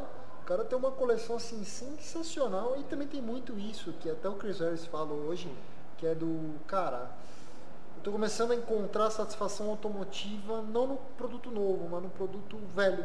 No mas produto a gente é um pouco assim já, né? Um pouco assim não, acho que eu sou é, assim. É, não é, é nós somos, é. é. Aquela coisa, o cara tem mais tesão de ver uma M3 E46 do que ver uma F80 18, entendeu? Uhum. Custa três vezes mais, tal, mas bom. Vamos voltar para o senhor, senão, cara, eu vou entrar em mais 50 mil divagações. Fagner, do ano dois reais. Obrigado, Fagner. Não, não é assim. É o maníaco da doação. Quantas desculpa. vezes ele doou hoje para falar conosco? Opinião do Corne do Juliano da McLaren. Opinião que vocês acham de maneira geral da, da marca? McLaren? da marca, né? O Corne não conhece essa marca. É, ele conhece McLaren. A gente estava falando da, da Júlia, como os caras chegaram, entre aspas, do nada e. Cara, já para pensar que. Beleza, McLaren tem tradição, Fórmula 1, né? e eu acho, obviamente, teve o F1 lá atrás. Cara, os caras chegaram já para peitar Ferrari, Lamborghini. É, F1 é um carro desconexo do, do que tem hoje. É, é uma coisa, não uma entidade. Tem, também. É, sim e não, porque tem uns valores fundamentais ali, é. né? De, de, conceito veicular. Cara, você não chega dando porrada no topo da, do supra-sumo da cadeia alimentar dos automóveis mim, sem, ser, sem ser muito foda. O maior mérito da McLaren, na minha opinião, McLaren é o seguinte, ela tá conseguiu aprendendo. produzir em escala. Entendi. É porque eu falo McLaren. Eu falo, é, você vai no McDonald's, eu falo assim pra ele, entendeu? Não, então, é verdade, eu falo McLaren, mas McLaren. É então, é a questão foi a seguinte, ela foi a única montadora que ela tirou um coelho da cartola, ela conseguiu produzir em escala a um preço acessível um super carro com chassi monocoque em fibra de carbono. Tá, ela tem o Ultimate Series dela, Senna P1, Sim. vai ter a Speedtail e tal. Mas quando você olha, por exemplo, puta, a gente teve essa chance na última semana, tá? De colocar, puta, num dia 600 LT dos nossos amigos da Toys for Boys que eles importaram, e no mesmo, no dia seguinte, tá do lado de uma Huracan.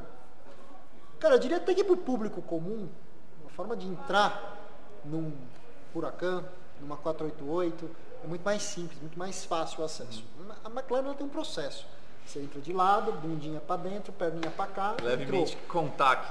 Então, e o grande mérito deles é, eu não sei como eles conseguiram produzir algo que deveria ser caríssimo. Você desenvolver um carro a partir do, do tub aqui de monocoque em fibra.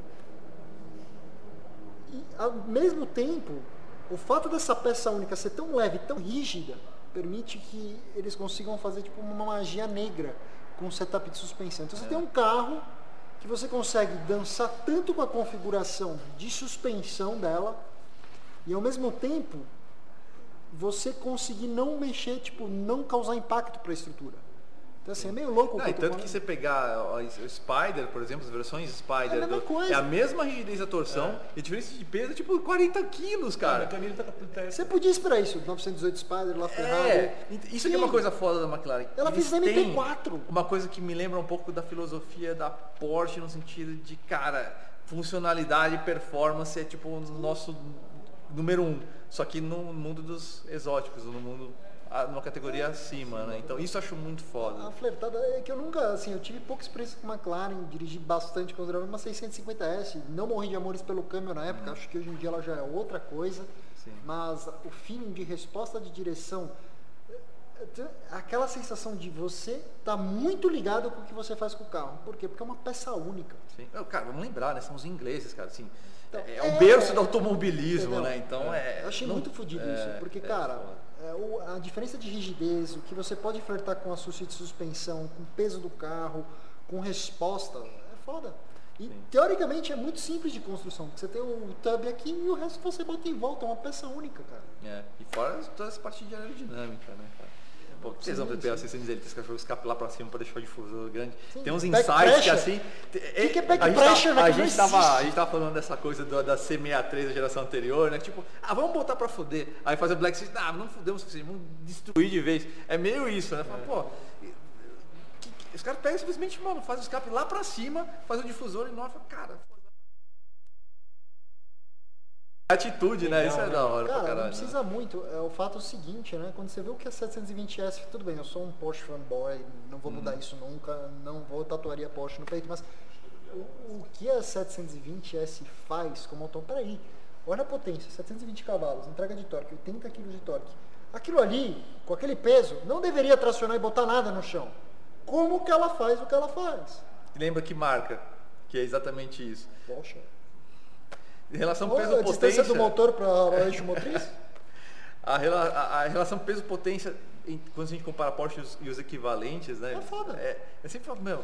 Não é um cavalo É o pior, mas é, geralmente é o mais rápido, né? Sim. E é, aí nesse caso é a McLaren no mundo dos exóticos. Então é foda. Eu acho que é. Não, a, a, a McLaren, na minha opinião, ela, tipo, tudo bem, a Lamborghini fez uma coisa muito genial nesse contexto. Ela pegou, falou assim, quer saber, eu vou ficar na minha dança aqui no grupo, no contexto do grupo eu não tô com verba para ficar brincando, flertando com uhum. muita coisa, eu vou ficar Sim. natural a minha raiz. Motor aspirado, 5.2, é tô lá desde 2008 com o mesmo motor atualizando. É. Assim, o que eu acho é o seguinte, a McLaren, na minha opinião, quando o assunto é motor central, ela botou a Ferrari nos piores lençóis, lençóis possíveis, porque é. de repente a Ferrari que estava numa zona de conforto com a 458 se vir numa situação, caralho, eu preciso botar um motor sobrealimentado, dar um size, então beleza, vem a 488. Aí mata aí, o não. valor core da marca que é o é, mata, mata, mata, o valor core, aí eles falam, não, mas o comprador Ferrari não está acostumado a isso, o carro precisa se comportar aquele pecado, o carro turbo não pode parecer turbo, ele tem que parecer aspirado. Então vai fazer o seguinte, torque linear, essa porra só vai ter 70 e tantos quilos de torque em sétima marcha. E aí tira o ronco, e aí você nota que o carro é um chassi de 2010, tipo, a McLaren falou, aqui ó, sou Small Car Company, vim da Inglaterra, em Não Woking. é Small Car Ó, toma. Entendeu? Se a Ferrari não tivesse o prestígio que ela tinha, eu acho é. que a McLaren tinha o potencial de ter botado a Ferrari para falir. Desculpa, agressivo. Não, não vai. O heritage da... Esquece, o heritage da marca eu gosto de Ferrari, não aconteceria. Não, não tem esse ódio pro Ferrari como muitos imaginam. Próximo. Ele é hater, mas ele vai ter uma. Obviamente. Eu nunca falei que Hashtag essa. Mas eu nunca falei, eu não morro sem ter uma Ferrari. Nem que seja pra falar mal. Não Tem uma pergunta, o Everton encaminhou aqui pra mim do Marcos. Marquinho, muito bom ter você aqui conosco. Pergun- Ele pediu pra perguntar se vai ter Flatout Midnight com turbo do Corne. Sem o Corne, né? Por favor. Porque vai Quer ser um testar? monte esse Vai, vídeo. porque os caras vão me É que ele é muito chato. É melhor você falar que ele vai falar um monte de coisa e deixar o Juliano falar, entendeu? Eu prefiro só que seja. E fala pro pessoal É, do Flatout que cadastrei a F12 no Flatout. É, ele tem uma F12. Puta, tesão. Valeu. tudo animal o Legal site. Valeu, meu. E o app vai, a gente tá desenvolvendo ele já. Vai demorar um pouquinho, mas tudo vai fazer sentido. Porque aí o site, a parte de conteúdo e a parte dos carros do Fletal, vocês vão estar Vocês melhor. que assistam, vão lá conhecer a plataforma do Flatouter's, que é a melhor e uma iniciativa única de uma rede social pensada efetivamente no seu carro, no seu projeto, na sua honra e na sua glória. É legal mesmo. Flatouters.com, né? Ponto BR. Ponto .br. Mais uma do Fagner aqui. O, o quanto a nova GT40 agradaram vocês? Ele tá falando Ford GT? Não, Ford GT. Ford GT. Gostaram do Ford GT? O, o Ford GT. Ele falou a nova GT40. Mas o novo. Ele o novo é o antigo, que já foi há alguns anos já. Ou eu, ou eu tô muito alienado e saiu um carro e eu não. Não, também Não, é não bush. sei, eu O não sei 35 se- V6 é, é, com é. bush. Eu acho que Ô Fagner, doa aí pra responder. Help us. Ó, ele teve uma doação mais seguinte de 5 reais. Corne, se você fizer o pré-compra no Amigos por Carros da 328i 2016 ou 330i 2014, né, se, se, que se quiser fazer o pré-compra, tá? Dirigir para fazer uma matéria estará disposto no Ô, canal. Fagnão, muito obrigado. Acho que a gente precisa revisitar o vídeo de pré-compra de 320, que tem muita coisa que ficou já na época que a gente fez esse vídeo no canal, inclusive. Era uma época que o carro ainda era razoavelmente novo, era cedo. Hoje há novos problemas, novas coisinhas que surgiram. Que é Eu ia falar isso, que não os problemas suficientes da época agora surgiram Não, mais, né? Você sabe, você comprou um BMW, espere, bico, bomba, bobina, e no caso de bomba estamos falando de duas ocasiões, bomba de BBB. alta ou bomba de água. Uma das duas vai te pegar. Marcelo Alexandre do ano, real. Obrigado, Marcelo. Wagner pedindo pro pessoal dar like do ano, dois reais. Inscreva-se no canal Aliás, também. você que está chegando agora no canal, um, não conheci o Fletado, não sei onde você estava, não sei o que você está fazendo aqui, mas vai lá, se inscreve no canal dos caras, porque não é possível gostar de carro e não conhecer os caras. Dois, já que tá aqui, senta o dedinho no like aí, vamos ser um pouquinho vlogueiro, youtuber, o YouTube, YouTube agradece. É, mas é Meu, é a única coisa que a gente pede. Faz de conta que é, sei lá, dízimo. Like. Não foi legal usar o termo dízimo, mas Não, tudo bem. qualquer coisa que referente a isso. Reinaldo Siqueira doando 5 reais. A F12 TDF é o carro mais que mais apetece o meu coração entusiasta. Hashtag vida, vida longa ao Fletal. DF é uma coisa. É coisa linda, né, mano? Foda. Puta que pariu, que carro Aquele foda. carro é uma obra de arte mesmo. né? E a gente tem gente que coloca Porsche na jogada. E eu né, gosto, eu vou falar, eu tenho uma tara pela F12 normal. Eu acho aquele carro. Puta que Eu pariu, acho que que coisa co- linda. como design ele é mais limpo, ele é mais elegante, né? A F12 normal, né? É. É que tem alguns É, o, o- o legal da TDF é essa remissão histórica, Que né?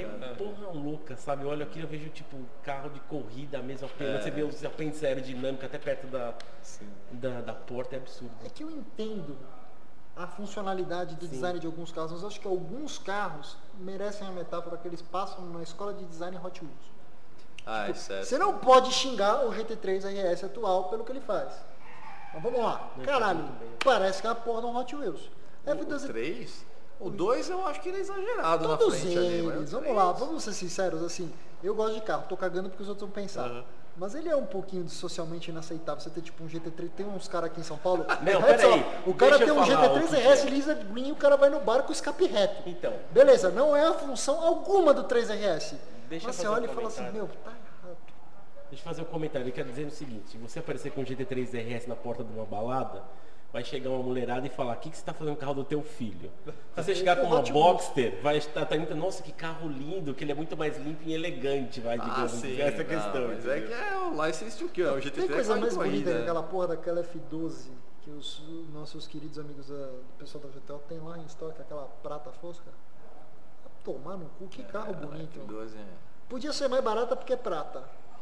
Nada a ver, é um preconceito. Não, mas é por isso, porque se fosse mais barato que era prata, eu seria o comprador. Não agora, porque não tem condição, mas tipo, fácil. Aí, ó, aquela hashtag já se aplicou. É. Durou três minutos. Não, não, Juliano, tem que entender que é o seguinte, ele vai ter, a questão é o tempo. Coloca no eu sou venda, uma puta automobilística, você não tá entendendo. não é seco. Instant memes. Eu sou uma puta automobilística, não tem segredo. Bernardo Franqueira, do ano 37 e 90. Obrigado, Nossa, Bernardo. Esse número. Ele, ele está perguntando. É Específico, máximo, né? Ele já me explicou porque eu fiz a mesma pergunta. Parece que é o máximo que o, o, o celular permite. Isso é desculpa, porque tem cara que doa mais, hein, Bernardo? Brincadeira, hoje eu, tô, hoje eu tô de bem com o Bernardo. Um abraço, Marcos. O Bernardo foi muito foda hoje de manhã. Primeira notícia da semana, ó, notícia boa. Você manda os boletos todo mês. Hoje é minha vez de mandar o boleto pra você. Mas fez uma puta pressão na renovação da UEM. Então, ele do ano 3790. Boa noite, pessoal. Sensacional a Love, eu acho que é live. live Mas a gente de tem hoje. pra dar também. Nossa, Quais as expectativas para a nova GT4? Deve ser o Porsche, né? O Cayman GT4. Cayman. Como novo brinquedo de track day. Vai dar susto nas GT3 em pistas mais travadas como Curvelo? Curvelo? Ah, sim. Dirigiu bastante a GT3, a GT4 antiga, né? Sim. Ah, GT4. Tricky motherfucker. Era só elogios pra esse carro, tô tendo lá fora, né? É. Motor novo, filtro de partícula. Não é 4.0 de GT3, é 4.0 desenvolvido em base do 3.0. É. Mas é legal. Tem, não tem o que falar, né? Unibol na suspensão, não tem. Aquele momento que é você vira pro pessoal da Porsche e fala assim, escuta, vocês viram o preço do 992S Standard para GT4 Standard? Vocês perceberam que é 20 mil euros mais barato o GT4? Estou esperando o GT4 num preço de entrada interessante. Não, não vai rolar isso. Pode ser, você vai encostar em 600 pau aqui para mais. Se for 600,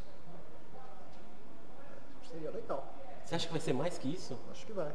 Tem uns loucos de GT4, Cayman GT4 que pedem uns preços que eu nunca vi na vida. Você que tem GT4 antigo, Achou que não ia ter do novo. Vem torça pra vender o teu carro. Vem cá. Pesadelo vem, tá chegando. Vem de rápido, vem de rápido, vem de rápido. Sacanagem, a gente quer comprar todos os carros nacionais. Marcelo Alexandre do ano 10 reais. Hatch até 75 mil. Estava pensando no 208 GT, mas tenho medo dos problemas crônicos do motor THP. Abraço. É, depende da aplicação. Às vezes o GT é um carro legal, mas é estradeiro, não é carro para fazer uma curva não.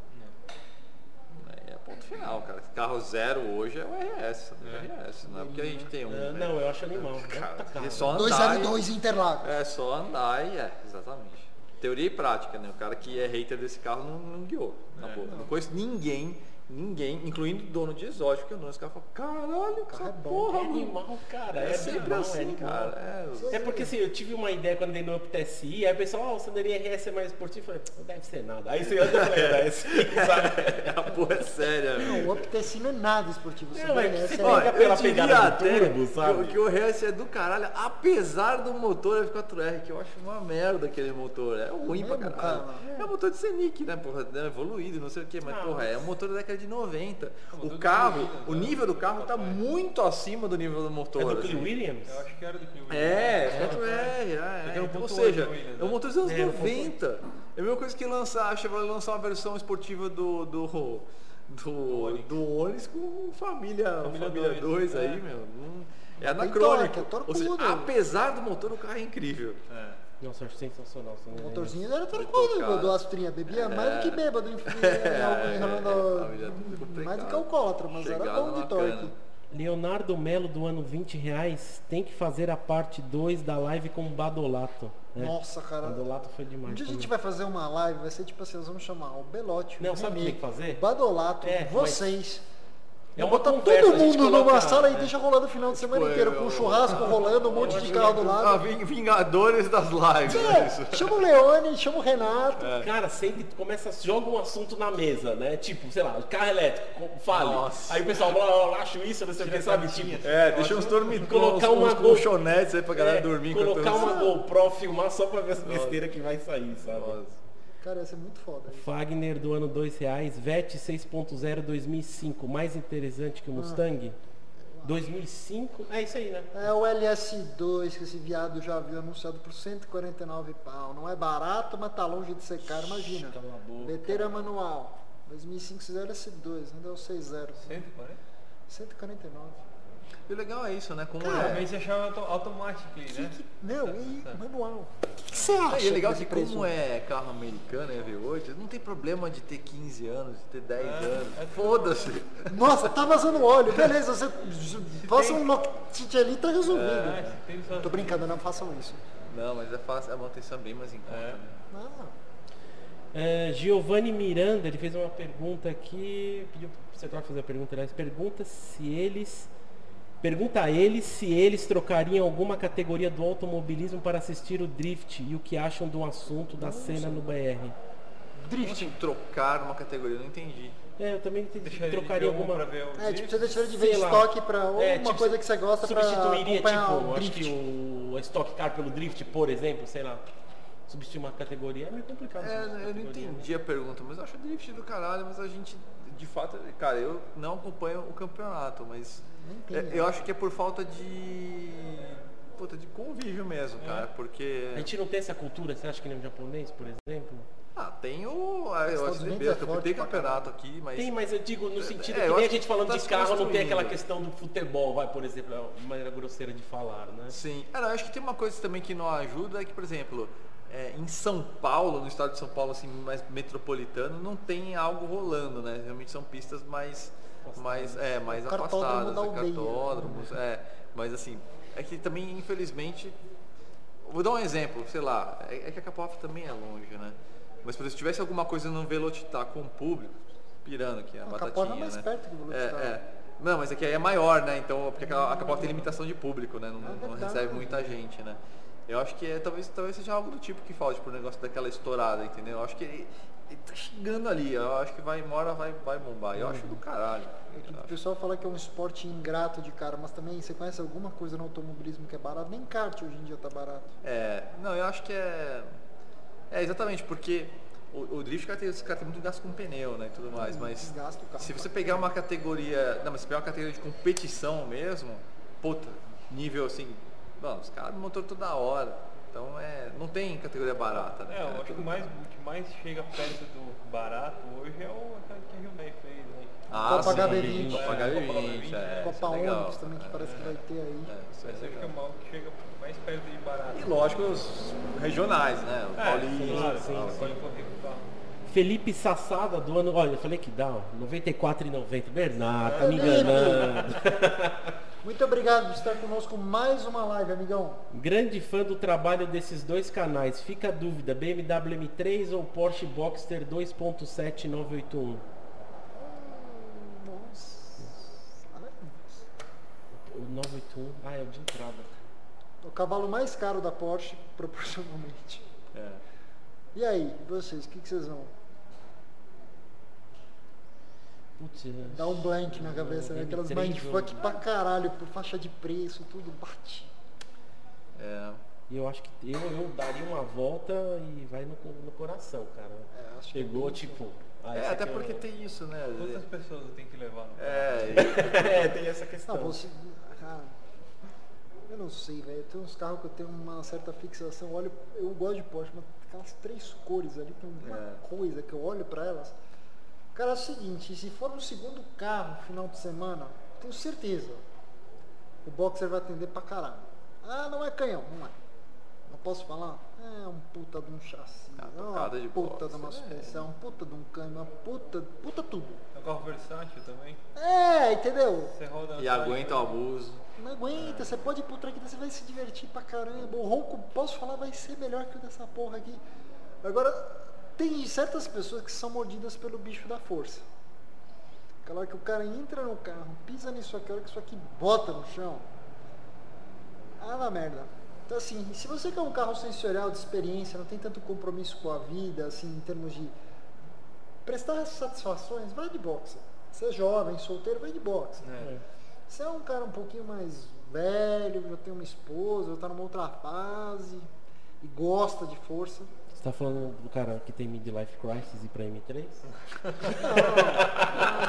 Não, Eu ouvi isso aí, casado. Nossa, que cara, rodo, hein, meu? Nossa, foi não é errado, ele é cirúrgico. contrapé. Ele é cirúrgico É pra pra provocar, é pra encher o saco Ele é dele. cirúrgico pra. Cara, só aqui, Porsche 911. Ele foi deixando só a corda assim, ó. Você corda aqui. Assim, Deixa ó. ele terminar. Boa noite, pessoal. Gustavo Freitas. Obrigado, Gustavo. Boa noite, pessoal. Falem do Lotus Omega. Omega lá, aquele da, da Lotus. Né? Tem um aqui, né? Um, dois, É, né? o Acho que o Badolato fez, fizeram essa pergunta no, da, no Badolato. né? que é um cara muito mais bem qualificado do que, do que a gente para falar sobre isso. Mas falando sobre o carro em si, cara, é. Meu, atitude, cara, não tem. Cara, é que nem É uma coisa que infelizmente nunca mais vai ver né, na indústria. É, como se fosse um brabo, só que. É, é um brabo, só que oficial, né? É, só que oficial. É, e- não é bem oficial porque era Lotus, mas a Lotus É. era, era, era, Era da- Calton, né, GM, que tinha aquele era? V- VX220, aquele VX220 também, é nessa época também, não é? Ah não, isso é depois. Essa era uma época muito louca, na real, né? Que É. é, tem muito hot rod, entre aspas, feito É. pelas fábricas nessa época. É, anos 80 e começo anos não, 90. É, teve uma época quando teve o, o declínio dos muscle cars, ali década de, set- de 90, que não Crise. foi tão declínio, porque o. Crise do petróleo? Não, não, daqui? 80, 90, 80, 90, porque o Mustang ainda era um carro legal na década de 90. É. Mas tinha muita coisa Seus legal, tinha, 5.0 muito, tinha V8 muita de coisa legal na 218 Austrália, né? A Holden e a, a É, Ford é tinha muita coisa legal lá. É, aliás, o, o final- Lotus Carlton, o Ômega aí, é bem a pegada australiana. É muito né? legal Tipo, australiana, né? Que Só não é depois V8, veio- mas Depois é. veio o VXR que você fala. É, um que era o- VX220. O, o Ômega. Era né? uma, era uma Elise Supercharger, eu acho, né? Não. Quê? É tipo isso, vai. Não, qual que você tá falando? Pera aí, eu tô falando o VX220 é tipo uma Elise Super, não era o mesmo motor, mas tipo a pegada, o carro pequenininho, o VX220. Ah, era um. Roadsterzinho, glorioso. Parece uma Lotus de- Elise, Cara, só que ele tá era, era um Vauxhall, Essa porra que tinha no tinha Gran um- Turismo. tinha. Não, o Vauxhall tinha. Era o Opel, eu sei qual era. Era o. Tinha o Vauxhall e tinha o Opel.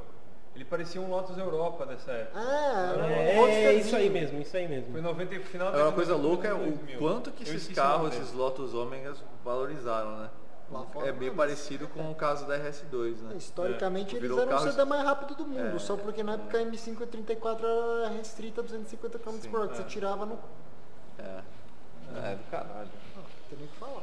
Deixe-me ver, Fábio FPGN, olha eu de novo, doando 10 reais. Sou eu mesmo, Corda da M5. Pode perguntar para o Barata o que ele aprendeu fazendo as modificações no Sandero e quais os próximos passos. Abraço a todos. Urdospec, né? O que, que- como é que é? O que, que eu Ele- aprendi? é o que, que você aprendeu fazendo modificações no Sandero? Ah. Quais os próximos passos? É, eu acho que assim, as, as modificações. É porque assim, eu eu tive um projeto antes que era o meu Doge, né? O Dart Uhum. Games, que eu tive vender as peças. cara, Ali tava aprendizado tudo, né? Então, parte de escolher comando, entender fluxo de cabeçote, blá blá. Foi ali. E aí a gente teve um revival nesse processo todo da Ordospec, né? Mas efetivamente, assim, acho que a parte legal foi pegar um carro de fábrica e fazer e, e ter nele instalado um kit Pronto.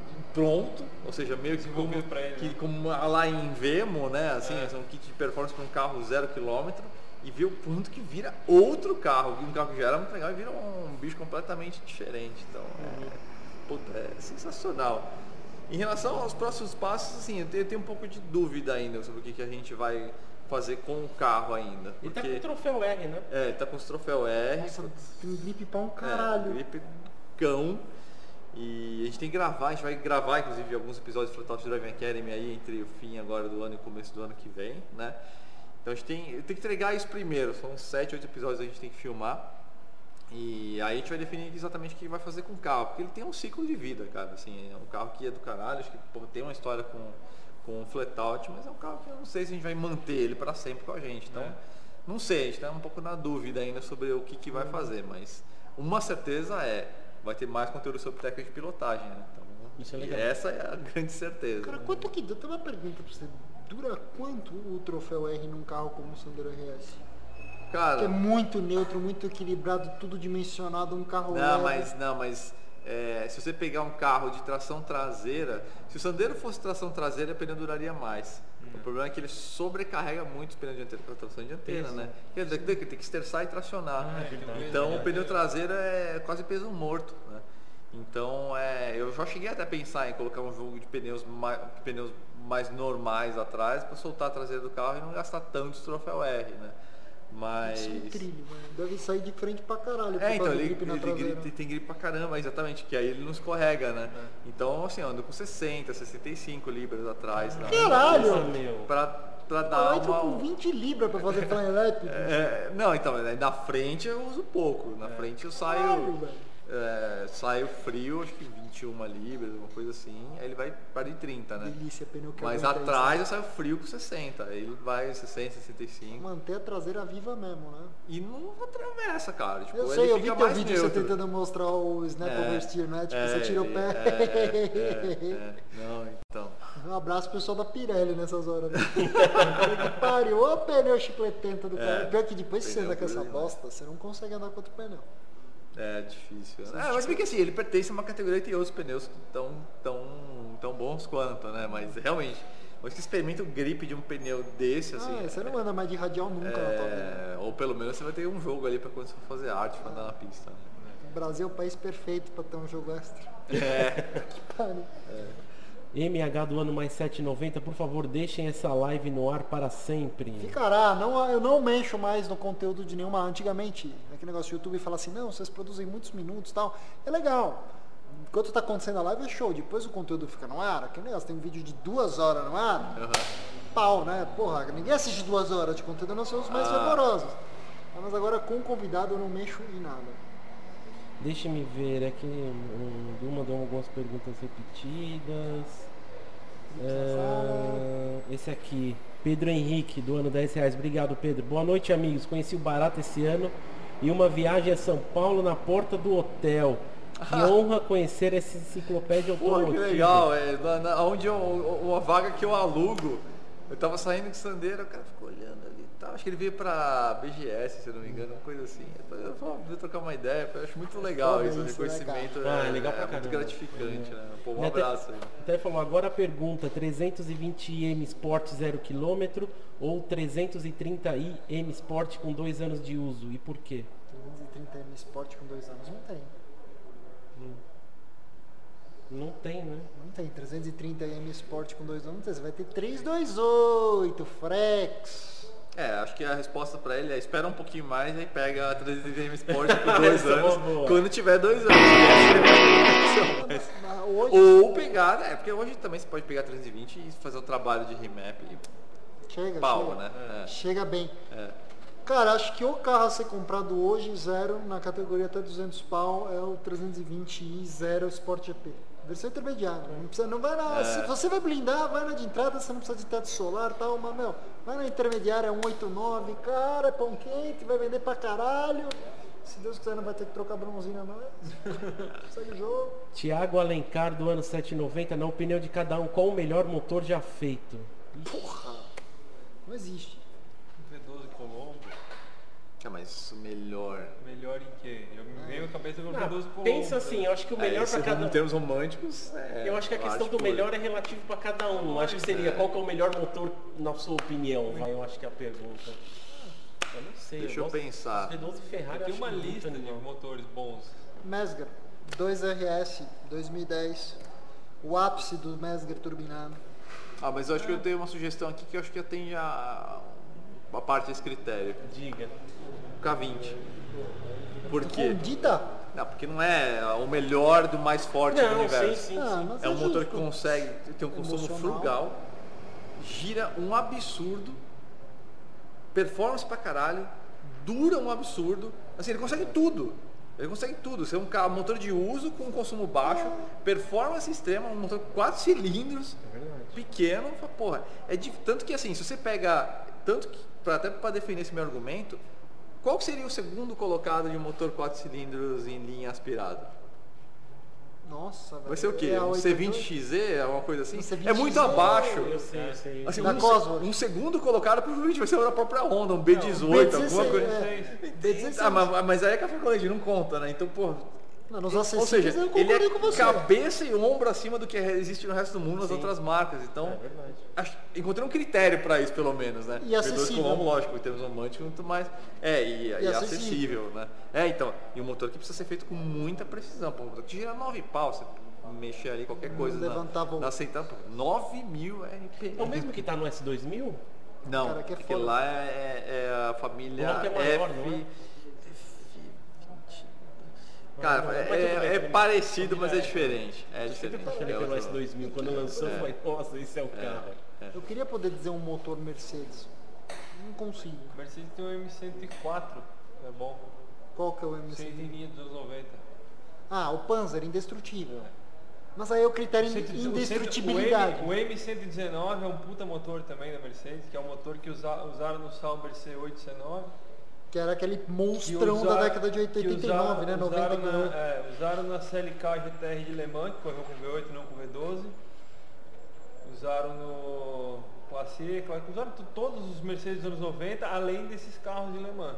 Eu acho que esse motor é um puta motor da Mercedes. O, 100, o e, ah, qual que é, é o 119, o, o, V8 e o 104, o, o, o sem linha. E LS, LS3, LS3, indestrutível, é, é, diversão rápido, é. Cara, é que tem tanto critério para você qualificar um é, melhor não, motor. 350 tipo, Chevrolet é um puta, é um puta exemplo, é, que Mas com certeza que eu posso dizer assim, é nenhum motor BMW merece estar na lista por questões de confiabilidade. É, 14, um monte. Que? Não, uai. O S14 é um conceito muito parecido com o K20. Eu pensei que ia citar o da M5V10. Não, essa aqui não. mas, é que tá. mas posso falar uma coisa? Pelo critério resistência durabilidade, ele é um nojo. É um motor de competição, que tentaram adaptar para um uso de rua. O motor não conversa legal com o uso civilizado. Você tem que dar umas pisadas, você tem que andar forte, porque aí o motor dura mais. Mas aí para você andar forte, você tem um puta custo também uma tromba do elefante no teu rabo. Só que do ponto de vista de loucura, Porra, meu, vamos é, parar pra pensar. É verdade, é um motor romântico nesse é, sentido. O S85, né, cara, vamos lá. A Audi tinha um motor pau fofo, V10 5.0. Pau fofo. Mas era pau fofo, perto do V10 da, da BMW. Mas peraí, vamos para pra pensar. Os caras fizeram um carro de luxo que tinha pegada esportiva. Não, fazer o seguinte, vamos fazer o carro girar 8.250 RPM num sedã que pesa 1.750 quilos com um câmbio é, automatizado de embreagem É atitude, né? Pela é idiotice é, é. e pelo ronco, e aí? Nice pela sensatez, assim, come bronzina no café da manhã, trava bico, dá pau em vanos, dá pau em aspaldor de bancada no acelerador. A lista vai. o que ele sabe Não, o V10, o Carreira GT, que era um motor de Le Mans, que deram uma, um Somebody Love, botaram dentro é, um carro de rua. Ah, e qual que é o motor da 550, né? O melhor de todos da BMW da F10. Ah, o N63. N63 entre 2010 e 2012, filho. O pessoal baba mó ovo que a Mercedes criou o conceito do Hot V. Hot V, caralho, a BMW enfiou duas turbinas lá na bancada de Hot Side V era Fórmula 1 Ferrari dos anos 80. Então, só que a BMW é. teve bolas de colar isso antes de pensar em questões de lubrificação, aquecimento. não, bota lá, velho, quer saber aonde vai caber, vai dar certo. Deu certo, bebe óleo pra caralho, fuma pra cacete, as turbinas comem precocemente. Não, não precisa, não, cara, pior que eu amo BMW. Paulo Williams. Um abraço, Paulo, do ano 37,90. Oh, ele tá combinando com o Bernardo, eles estão de sacanagem. Olha. Xará, Xará é foda, velho. Ele é sangue bom demais. Vocês são foda, parabéns. Barata, é, a pergunta vem, 570S ou GT3 RS Mark II? Como será o mercado da 570S no Brasil? Sinto que o preço pode começar a cair, não? Então é 570S ou GT3 RS Mark II? por fora que eu sei. Tá? Eu fiz a pergunta por ele, só pra falar. Caralho, hein? Essa é bem difícil. 570S GT3. Eu ia no GT3 RS porque eu nunca morri de amores pela apesar que deve ser um tremendo carro, 570S. Então, eu eu acho que a 570 tem essa coisa do mais ou menos que a gente tá falando do Corvette, né? Um carro que muita gente dá bypass, é, muita gente dá bypass e porra, só que como eu falei, baseado Sim. no que eu tive de experiência no 600 LT, eu meu, uma versão mais road legal puta não vai ser que ruim. pariu, é. Então, puta, essa pergunta é muito difícil. Mas por outro lado, você tem um, tipo, um simbolismo muito forte do motor aspirado. É, então. Zero, né? é, é. Essa então é, é, bem embaçado. difícil, cara. Assim, eu, e eu, assim, dos, dos, dos 911, pô, pra mim sempre Você é mais o cara GT3 RS ou GT2 RS? 3. 3, 3 sem a menor dúvida. Eu também. É, o 3, esse 3 vai ser o. Não vai ser o último da espécie, mas é, o último, né? É, acho que depois é, disso. Dizem, né? Como eu disse, eu sou uma puta automotiva. Eu era assim também. Hoje eu falo, não tem como responder essa pergunta. É, você sabe o que é foda? Porque pra mim é que são valores diferentes, né? Então aí é não, é difícil. Sim, sim, eu entendo, eu entendo. Porque em termos de experiência, porra, seria algo mais coerente, algo como a LT e o GT3 RS. Esquece dinheiro. Pô, a gente tá falando em proposta. Sensação. Porque, pô, o 570 é. tem- existem outros compromissos que ela precisa atender. Não que seja um carro de Sim, luxo, sim, sim. né? Mas. Então é, é por isso que é difícil de, de- de responder, porque 570S é são targets de um pouco diferentes, de né? entrada. 570S. A de entrada é a É. 540. Tem a 540C, é que não veio. Veio, né? Tem duas ou O que? três. né? 540C? Acho que tem umas quatro. Sim. E tem a GT ainda, GT. né? Aí no- É. no, meio do caminho tem que contar a Spider Sim. também. É. Então. É, Cara. Bom, quer responder? Sendo sincera, Paulo, te conhecendo, você gosta de ronco. Os É, dois carros, você você é vai. Os, os dois carros vão machucar a tua coluna. Vou te falar a real. É. O, a, 700 a 570 na hora de entrar no carro e o GT3 RS enquanto você trafegar como você usa o carro. Você pode escolher de um dos dois jeitos qual vai ser a sua É. morte. Sendo sincero, mercadologicamente sabe, falando, o 3RS é um carro que você sabe mais ou menos para onde vai navegar. A 570S é uma incógnita. High Revving Engine do ano 666, ou o número do capeta. Ferrari sempre será mais especial que Fusca, concordo. O dia, o que acham da A45 Facelift, que acho que já é o Formatic, né? Para o dia a dia, manutenção, consumo, conforto, performance e usabilidade.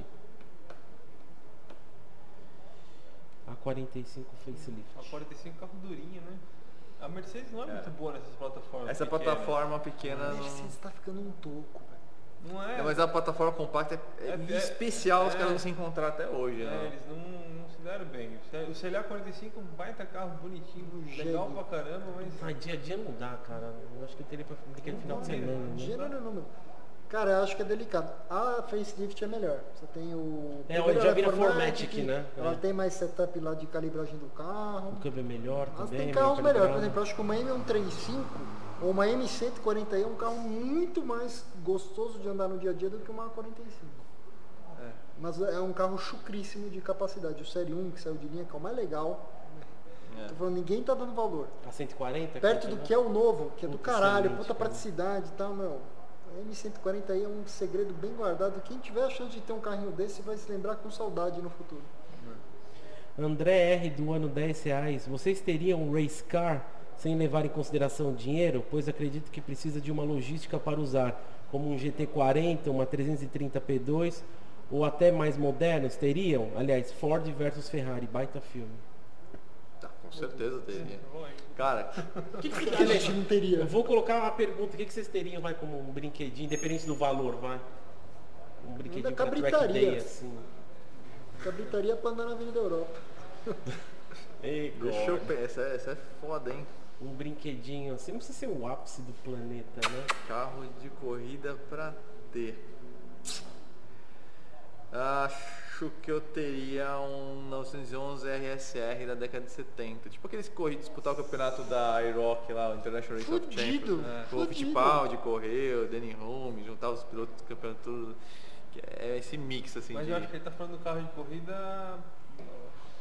É, carro de corrida, protótipo. Ah, mas eu acho que cabe, Ah, mas porque Mazda é um 787 carro- As de sem, sem, sem ser monobloco? É, sem ser um carro. que O RSR É, que o é um SR. 911. É, mas você não põe placa no RSR. Eu não A gente cabrita, arruma que o documento de Puma, né?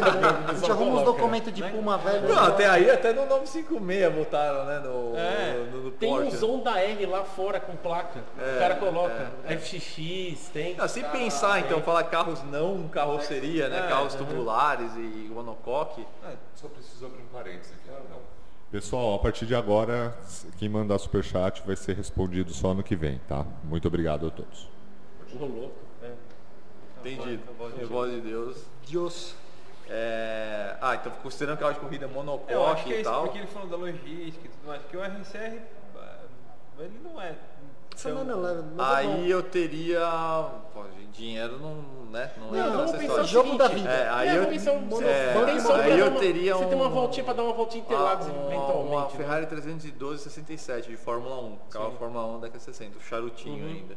O 67 foi o último ano antes de começar a aparecer as asas no carro, né? Sim, Que era sim. bem. Era mais bem- limpo, né? É, é, é. é. Sim. E o ronco, tipo. e- é isso, esse é o carro. É, Eu gosto, do- Puta, eu gosto do. Brabham BT52. Animal. Nossa é Senhora. o. Como é que chama, Matheus? O. Ou é o carro que tem o ventilador lá, Não, não é? tem Não é? ventilador. Não, não. o- tem Esse é o ventilador Fórmula é 1 é o- V8, é o- né? É o, o 52 é do Piquet. Ah, é o 52. Ah, desculpa, não, é verdade, dos anos 80. É, nos 80 já. É, tem comecinho dos anos- comecinho dos anos 80. E o 956, eu acho. Porchão. 956. Do Stefan Baloff lá. É. É. Cara, sabe que eu por uma questão louca, louca, até porque acho que acho que esse negócio dos gostos, eu não sei se acontece muito com vocês. Assim, você tá numa fase, aí de repente você começa a consumir muito conteúdo daquilo, aí você fica vidrado naquilo. Eu recentemente vi muita coisa sobre o 787B, o Mazda. Ah, Aquela porra daquele ronco. legal. Eu preciso experimentar. Aquilo seria um negócio assim, hoje escolhe um carro de rua pra pegar e eu acho que só existe um brasileiro que teve essa experiência. Sala. aí, é, Sala. Sala, É, foda pilotou, de salinha é. foda. É. É. Acho que não teve outro que testou. É, Puta, o Salinha tem uma história de né? merda, né? Tipo, 787B, F1. Não, tô, o, o- os 956, ícones- a gente acabou de falar, 956, os é. ícones do grupo C, né? É. Teve aquele da Nissan que eu nunca lembro. Mas o o nome. McLaren F1 também. Quem olha pro é que Salinha e fala, É, ele aquele cara vai- pacato. É. Em terceiro como é que McLaren F1 ele é, mano? né? Tipo, tranquilo, né? Tipo de coisa assim. Cara, né? Ah, McLaren F1 GTR, F40LM, acho que até carros hiper intocáveis, Nossa. que eu acho que eu nunca vou ter experiência, tipo um F2003 GA, sabe? Cara, eu gostaria Então, de é, experimentar sei McLaren, McLaren F1, um carro que eu não teria fascínio de ver a versão de rua, de corrida. Eu queria experimentar muito que esse carro na rua. Eu também. Aquela eu também. puxada que é uma cara de um seis boca BMW. Aquele vídeo do Doug Demuro com o Jay Leno, que o... Nossa, é muito A legal. hora que o Jay Leno dá umas esticadas ali pra explicar o que é o carro, eu falei, caralho, essa porra parece o S54 da M3, só que muito mais bruto. Eu Foda, perguntei, né? será que usa 10W60? Com certeza. será que vira bronzina? Eu falei, "Vira." "É." Mais um do MH. Nossa, ele escreveu tudo junto. 7,90. Peguei uma, Uma 190 190E aí do- manual como primeiro carro. O que achou barato? 190E manual. Baby C. o Baby Benz. 190 Bom, é o carro que foi mais 2.0. fabricado da Mercedes, não é isso? Essa geração dessa Eu acho que foi o. Não, foi a 2008, porque Não, a W204. A que foi Ah, a é. mais fabricada foi essa ou foi a 123, a classe E anterior? Acho que a É verdade, o classe E, o classe E. 190E manual depende do motor dela, né? Também. É, a Cosworth é a linda, Cosworth. maravilhosa. É, É, é. se for Você já dirigiram o Cosworth. Não, não guiei. Encantador. Não é, não é encantador o carro. Especialmente o dog leg pra primeira, tipo, mansinha. Sabe aquele carro assim, a gente, na época que eu, dia que eu dirigia, no dia que tava chovendo, a gente até gravou há muitos anos atrás o carro. Carrinho, sabe aquele carro que você faz o que você quiser com ela? Mas, caralho, não é possível. Mas só para não deixar o. Uhum. Não deixar a pergunta no ar, eu acho que assim. Como primeiro carro, é isso? É. É. Primeiro carro não é o primeiro antigo. o Não, primeiro... ele Não, falou não, o cara meteu o carro. louco. Não é que ele falou assim, Ah, não recomendo. Agora, se fosse o prim- um primeiro antigo, sim, porque, cara, tem peça pra caralho de reposição, caralho, de né? acabamento, é um carro robusto. Assim, a 190E saiu nos Estados Unidos. Carro que sai nos Estados Unidos geralmente é, É, bom em facilita peça. a vida pra Graças caralho. É. É Mas a 190 não foi um, um sucesso nos Estados Unidos, né? E tem muita peça americana que não é compatível com peça Ah, e europeia. tem que saber qual que é o seu chassi.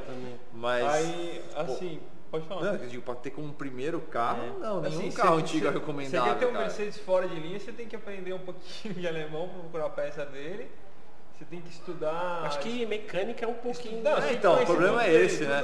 dele. Tem O que problema de você ter um carro la- lasanhudo, assim, como primeiro É. carro, cara, é que, meu, tem muita coisa que vai quebrar no carro. Você Vai- pegar vai quebrar. Não, vai na hora que você pega o carro, na verdade, já vai estar cheio de vícios, já vai ter uma lista Não, de coisas a que precisam ser feitas. É, e você não tem 190 experiência pra isso, aí você vai cair, vai ficar migrando de mecânico em mecânico, porque você não conhece quem que é o cara e não sei o que. É. Você não consegue falar de igual para igual com o cara. Então, puta, eu recomendo pegar uma coisa mais moderna, mais simples. Uma, C, uma W202. né? É, aí É vai. muito melhor pegar é. uma W202. Bom, como já- ele falou que já pegou, então já era, né? Ah, já pegou? Já pegou. Então assim, é, est- é estudar o máximo possível do motor, do carro em si, os componentes dele, os sistemas e tudo mais.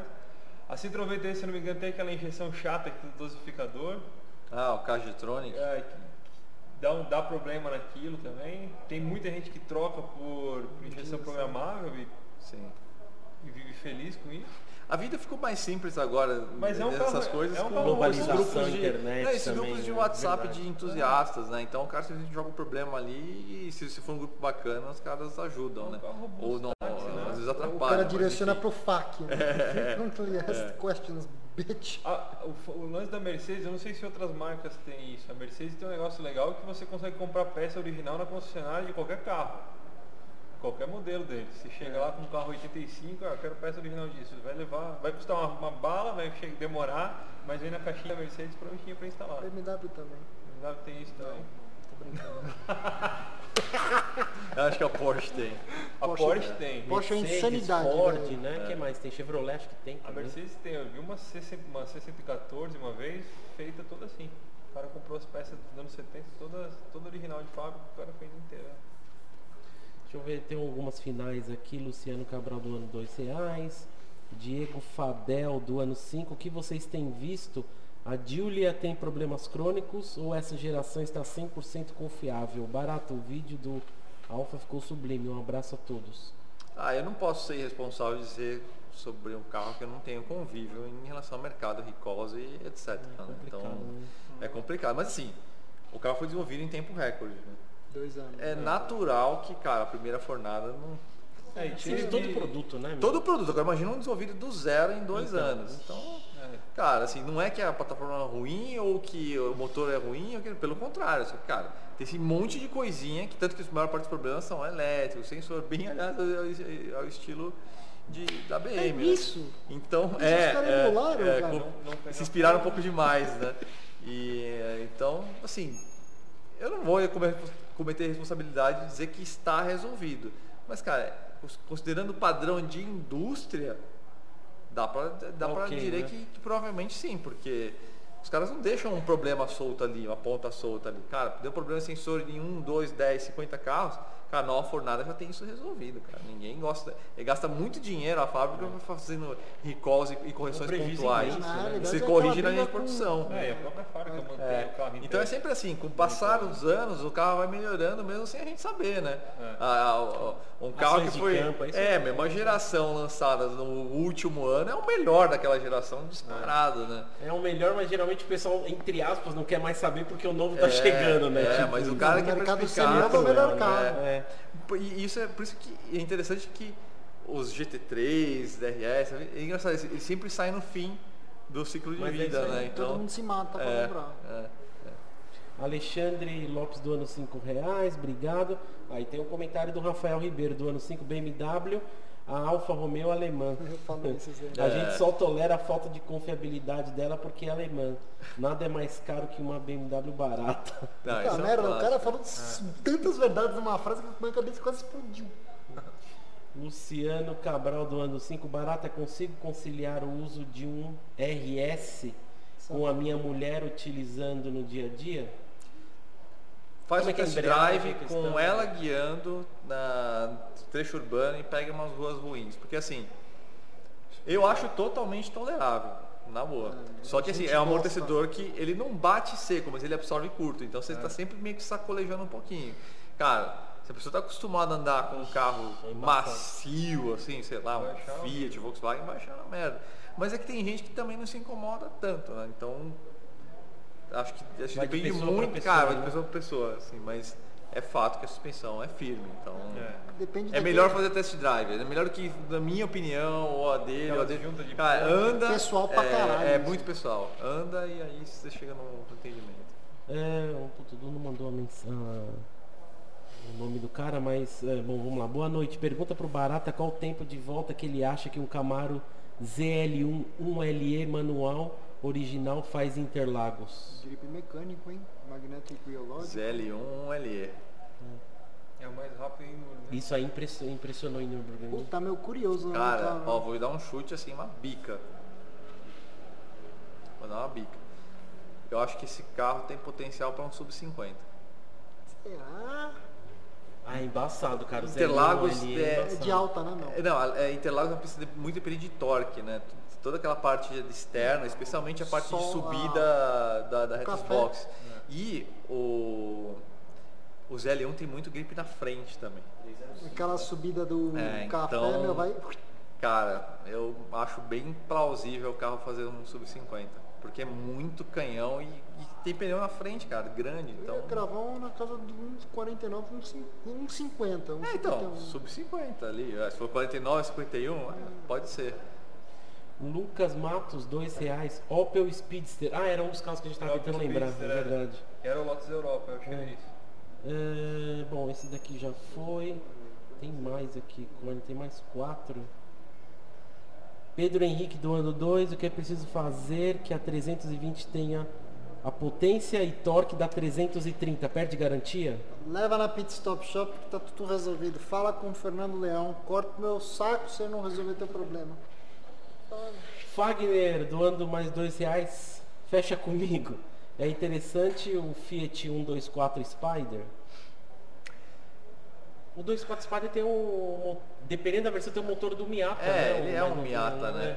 Cara, o 124 Spider pra mim é um carro que bateu na trave e foi pra fora. Visão tipo, é um puta conceito, a ideia é animal, tipo. Mas assim, tudo que eu ouvi de literatura sobre os testes foram analisados, meu, ele não é um Miata de tocada. É. Puta, eu não sei o que Eu pensar. acho que o problema é ele não ser o Miata. Ou talvez um, um Querer Miata ser o é tipo Miata. isso, Acho é. que o problema é esse, Miata picada do carro talvez Mas seja manda um esse. abraço pro Kluke, viu? Fez um belo investimento ele, viu? Tem nego vendendo um Miatinha 93 manual por 70 pau aí que eu vi, viu? Cara, o Miata é foda. É aquele da primeira geração, então. Foda, né, meu? Não dá nada, 116 cavalinhos, É, a 900 tocada quilos, mas a carro é tocada muito toma meu cu, tração traseira, leve, cabelo ao vento. Arruma outra coisa que nem aquela. Sim. Fudeu. Não, vou comprar um SLK 230 compressor manual. Não, a 97. tocada não tem a menor Não comparação. tem, não não tem a menor comparação, cara. E a última final, aqui na verdade é um comentário. Morre Gerard, eu não sei como se fala, Detubé, pai do Quid, Sandero e Logan. Olha só. Gerard de Tubê, Olha como- Quid, Sandero e Logan. Puxa, Nossos pena. sentimentos. É? Bom, É encerramos? Encerramos. Meus velhos, não tenho palavras para agradecer a presença Valeu de demais. vocês aqui. Sempre vocês um são foda, vocês são um espelho obrigado. Quando todo mundo Valeu, pergunta pra nós assim, puta meu, eu quero começar a fazer canal de vídeo no YouTube e tal, o que que eu faço? Assim, cara, saiba que é bem complexo, mas assim, mira nesses caras aqui, tenta chegar, fazer o máximo pra você ir alcançando eles, entendeu? Obrigado mesmo. A inspiração é Mas, cara, vocês são uma inspiração, vocês estão de parabéns pelo trabalho de vocês, uma puta responsabilidade que vocês assumem mata bronca no peito de uma maneira que, cara, do caralho. velho. Obrigado. Valeu mesmo, gente. Imagina. Valeu, mano. É isso aí. Pra todos vocês que assistiram a live, chegou aqui, até agora. Segunda, terça-feira, meia-noite e 27. Deixa o like, amigo. Pô, vamos ser blogueiro, vamos ser cresceu, youtuber, cara. caralho. Vocês que chegaram também aqui, flat out, provavelmente vocês todos estão assistindo conhecem, se não conhecem, por favor, vai lá dar uma bisungada que vocês não vão dormir hoje à noite, provavelmente vão ter o dia inteiro zoado, mas se inscreva no canal porque é muito foda mesmo. Meus amigos, eu não sei ainda, mas acho que damos por encerradas as lives em 2019. Sério? A chave de ouro, o presente de Papai Noel foi trazer o flat out Oh. aqui pra todo mundo. Honra. Eu não sabia, ele decidiu isso hoje, entendeu? Hã? Ele que decidiu me comunicou. Voz de Deus. decidiu. Deus falou, tá falado. Desejo boas festas. Mas é isso, meus Uma amigos. mensagem final? Dois- 2019 foi um ano cheio de desafios, cheio de aventuras, mas estamos aqui. Melhor do que isso, só dois disso. E a gente agradece todo o apoio de vocês durante esse ano. A gente vai produzir muita coisa ainda em 2019 para lançar em 2020. Você acha, que a gente vai sair para as férias de festa de final de ano? Não. Ainda tem muita coisa para acontecer, mas a gente promete vir ainda mais forte, ainda mais garra, com vontade para produzir um conteúdo bem foda para vocês Várias novidades. muitas novidades, tá? Mas queria agradecer a todos vocês que acompanharam, que estiveram conosco. De coração, é por causa de vocês que nós existimos. Muito mais está a caminho aí em 2020, né? Isso aí. Obrigado. Boas festas. Boas festas. Valeu, gente. a viadagem eu só faço pro de lado de lá, tá? Ignora, ignora. Gente, boa noite, bom Natal, uma ótima virada, sonhem comigo.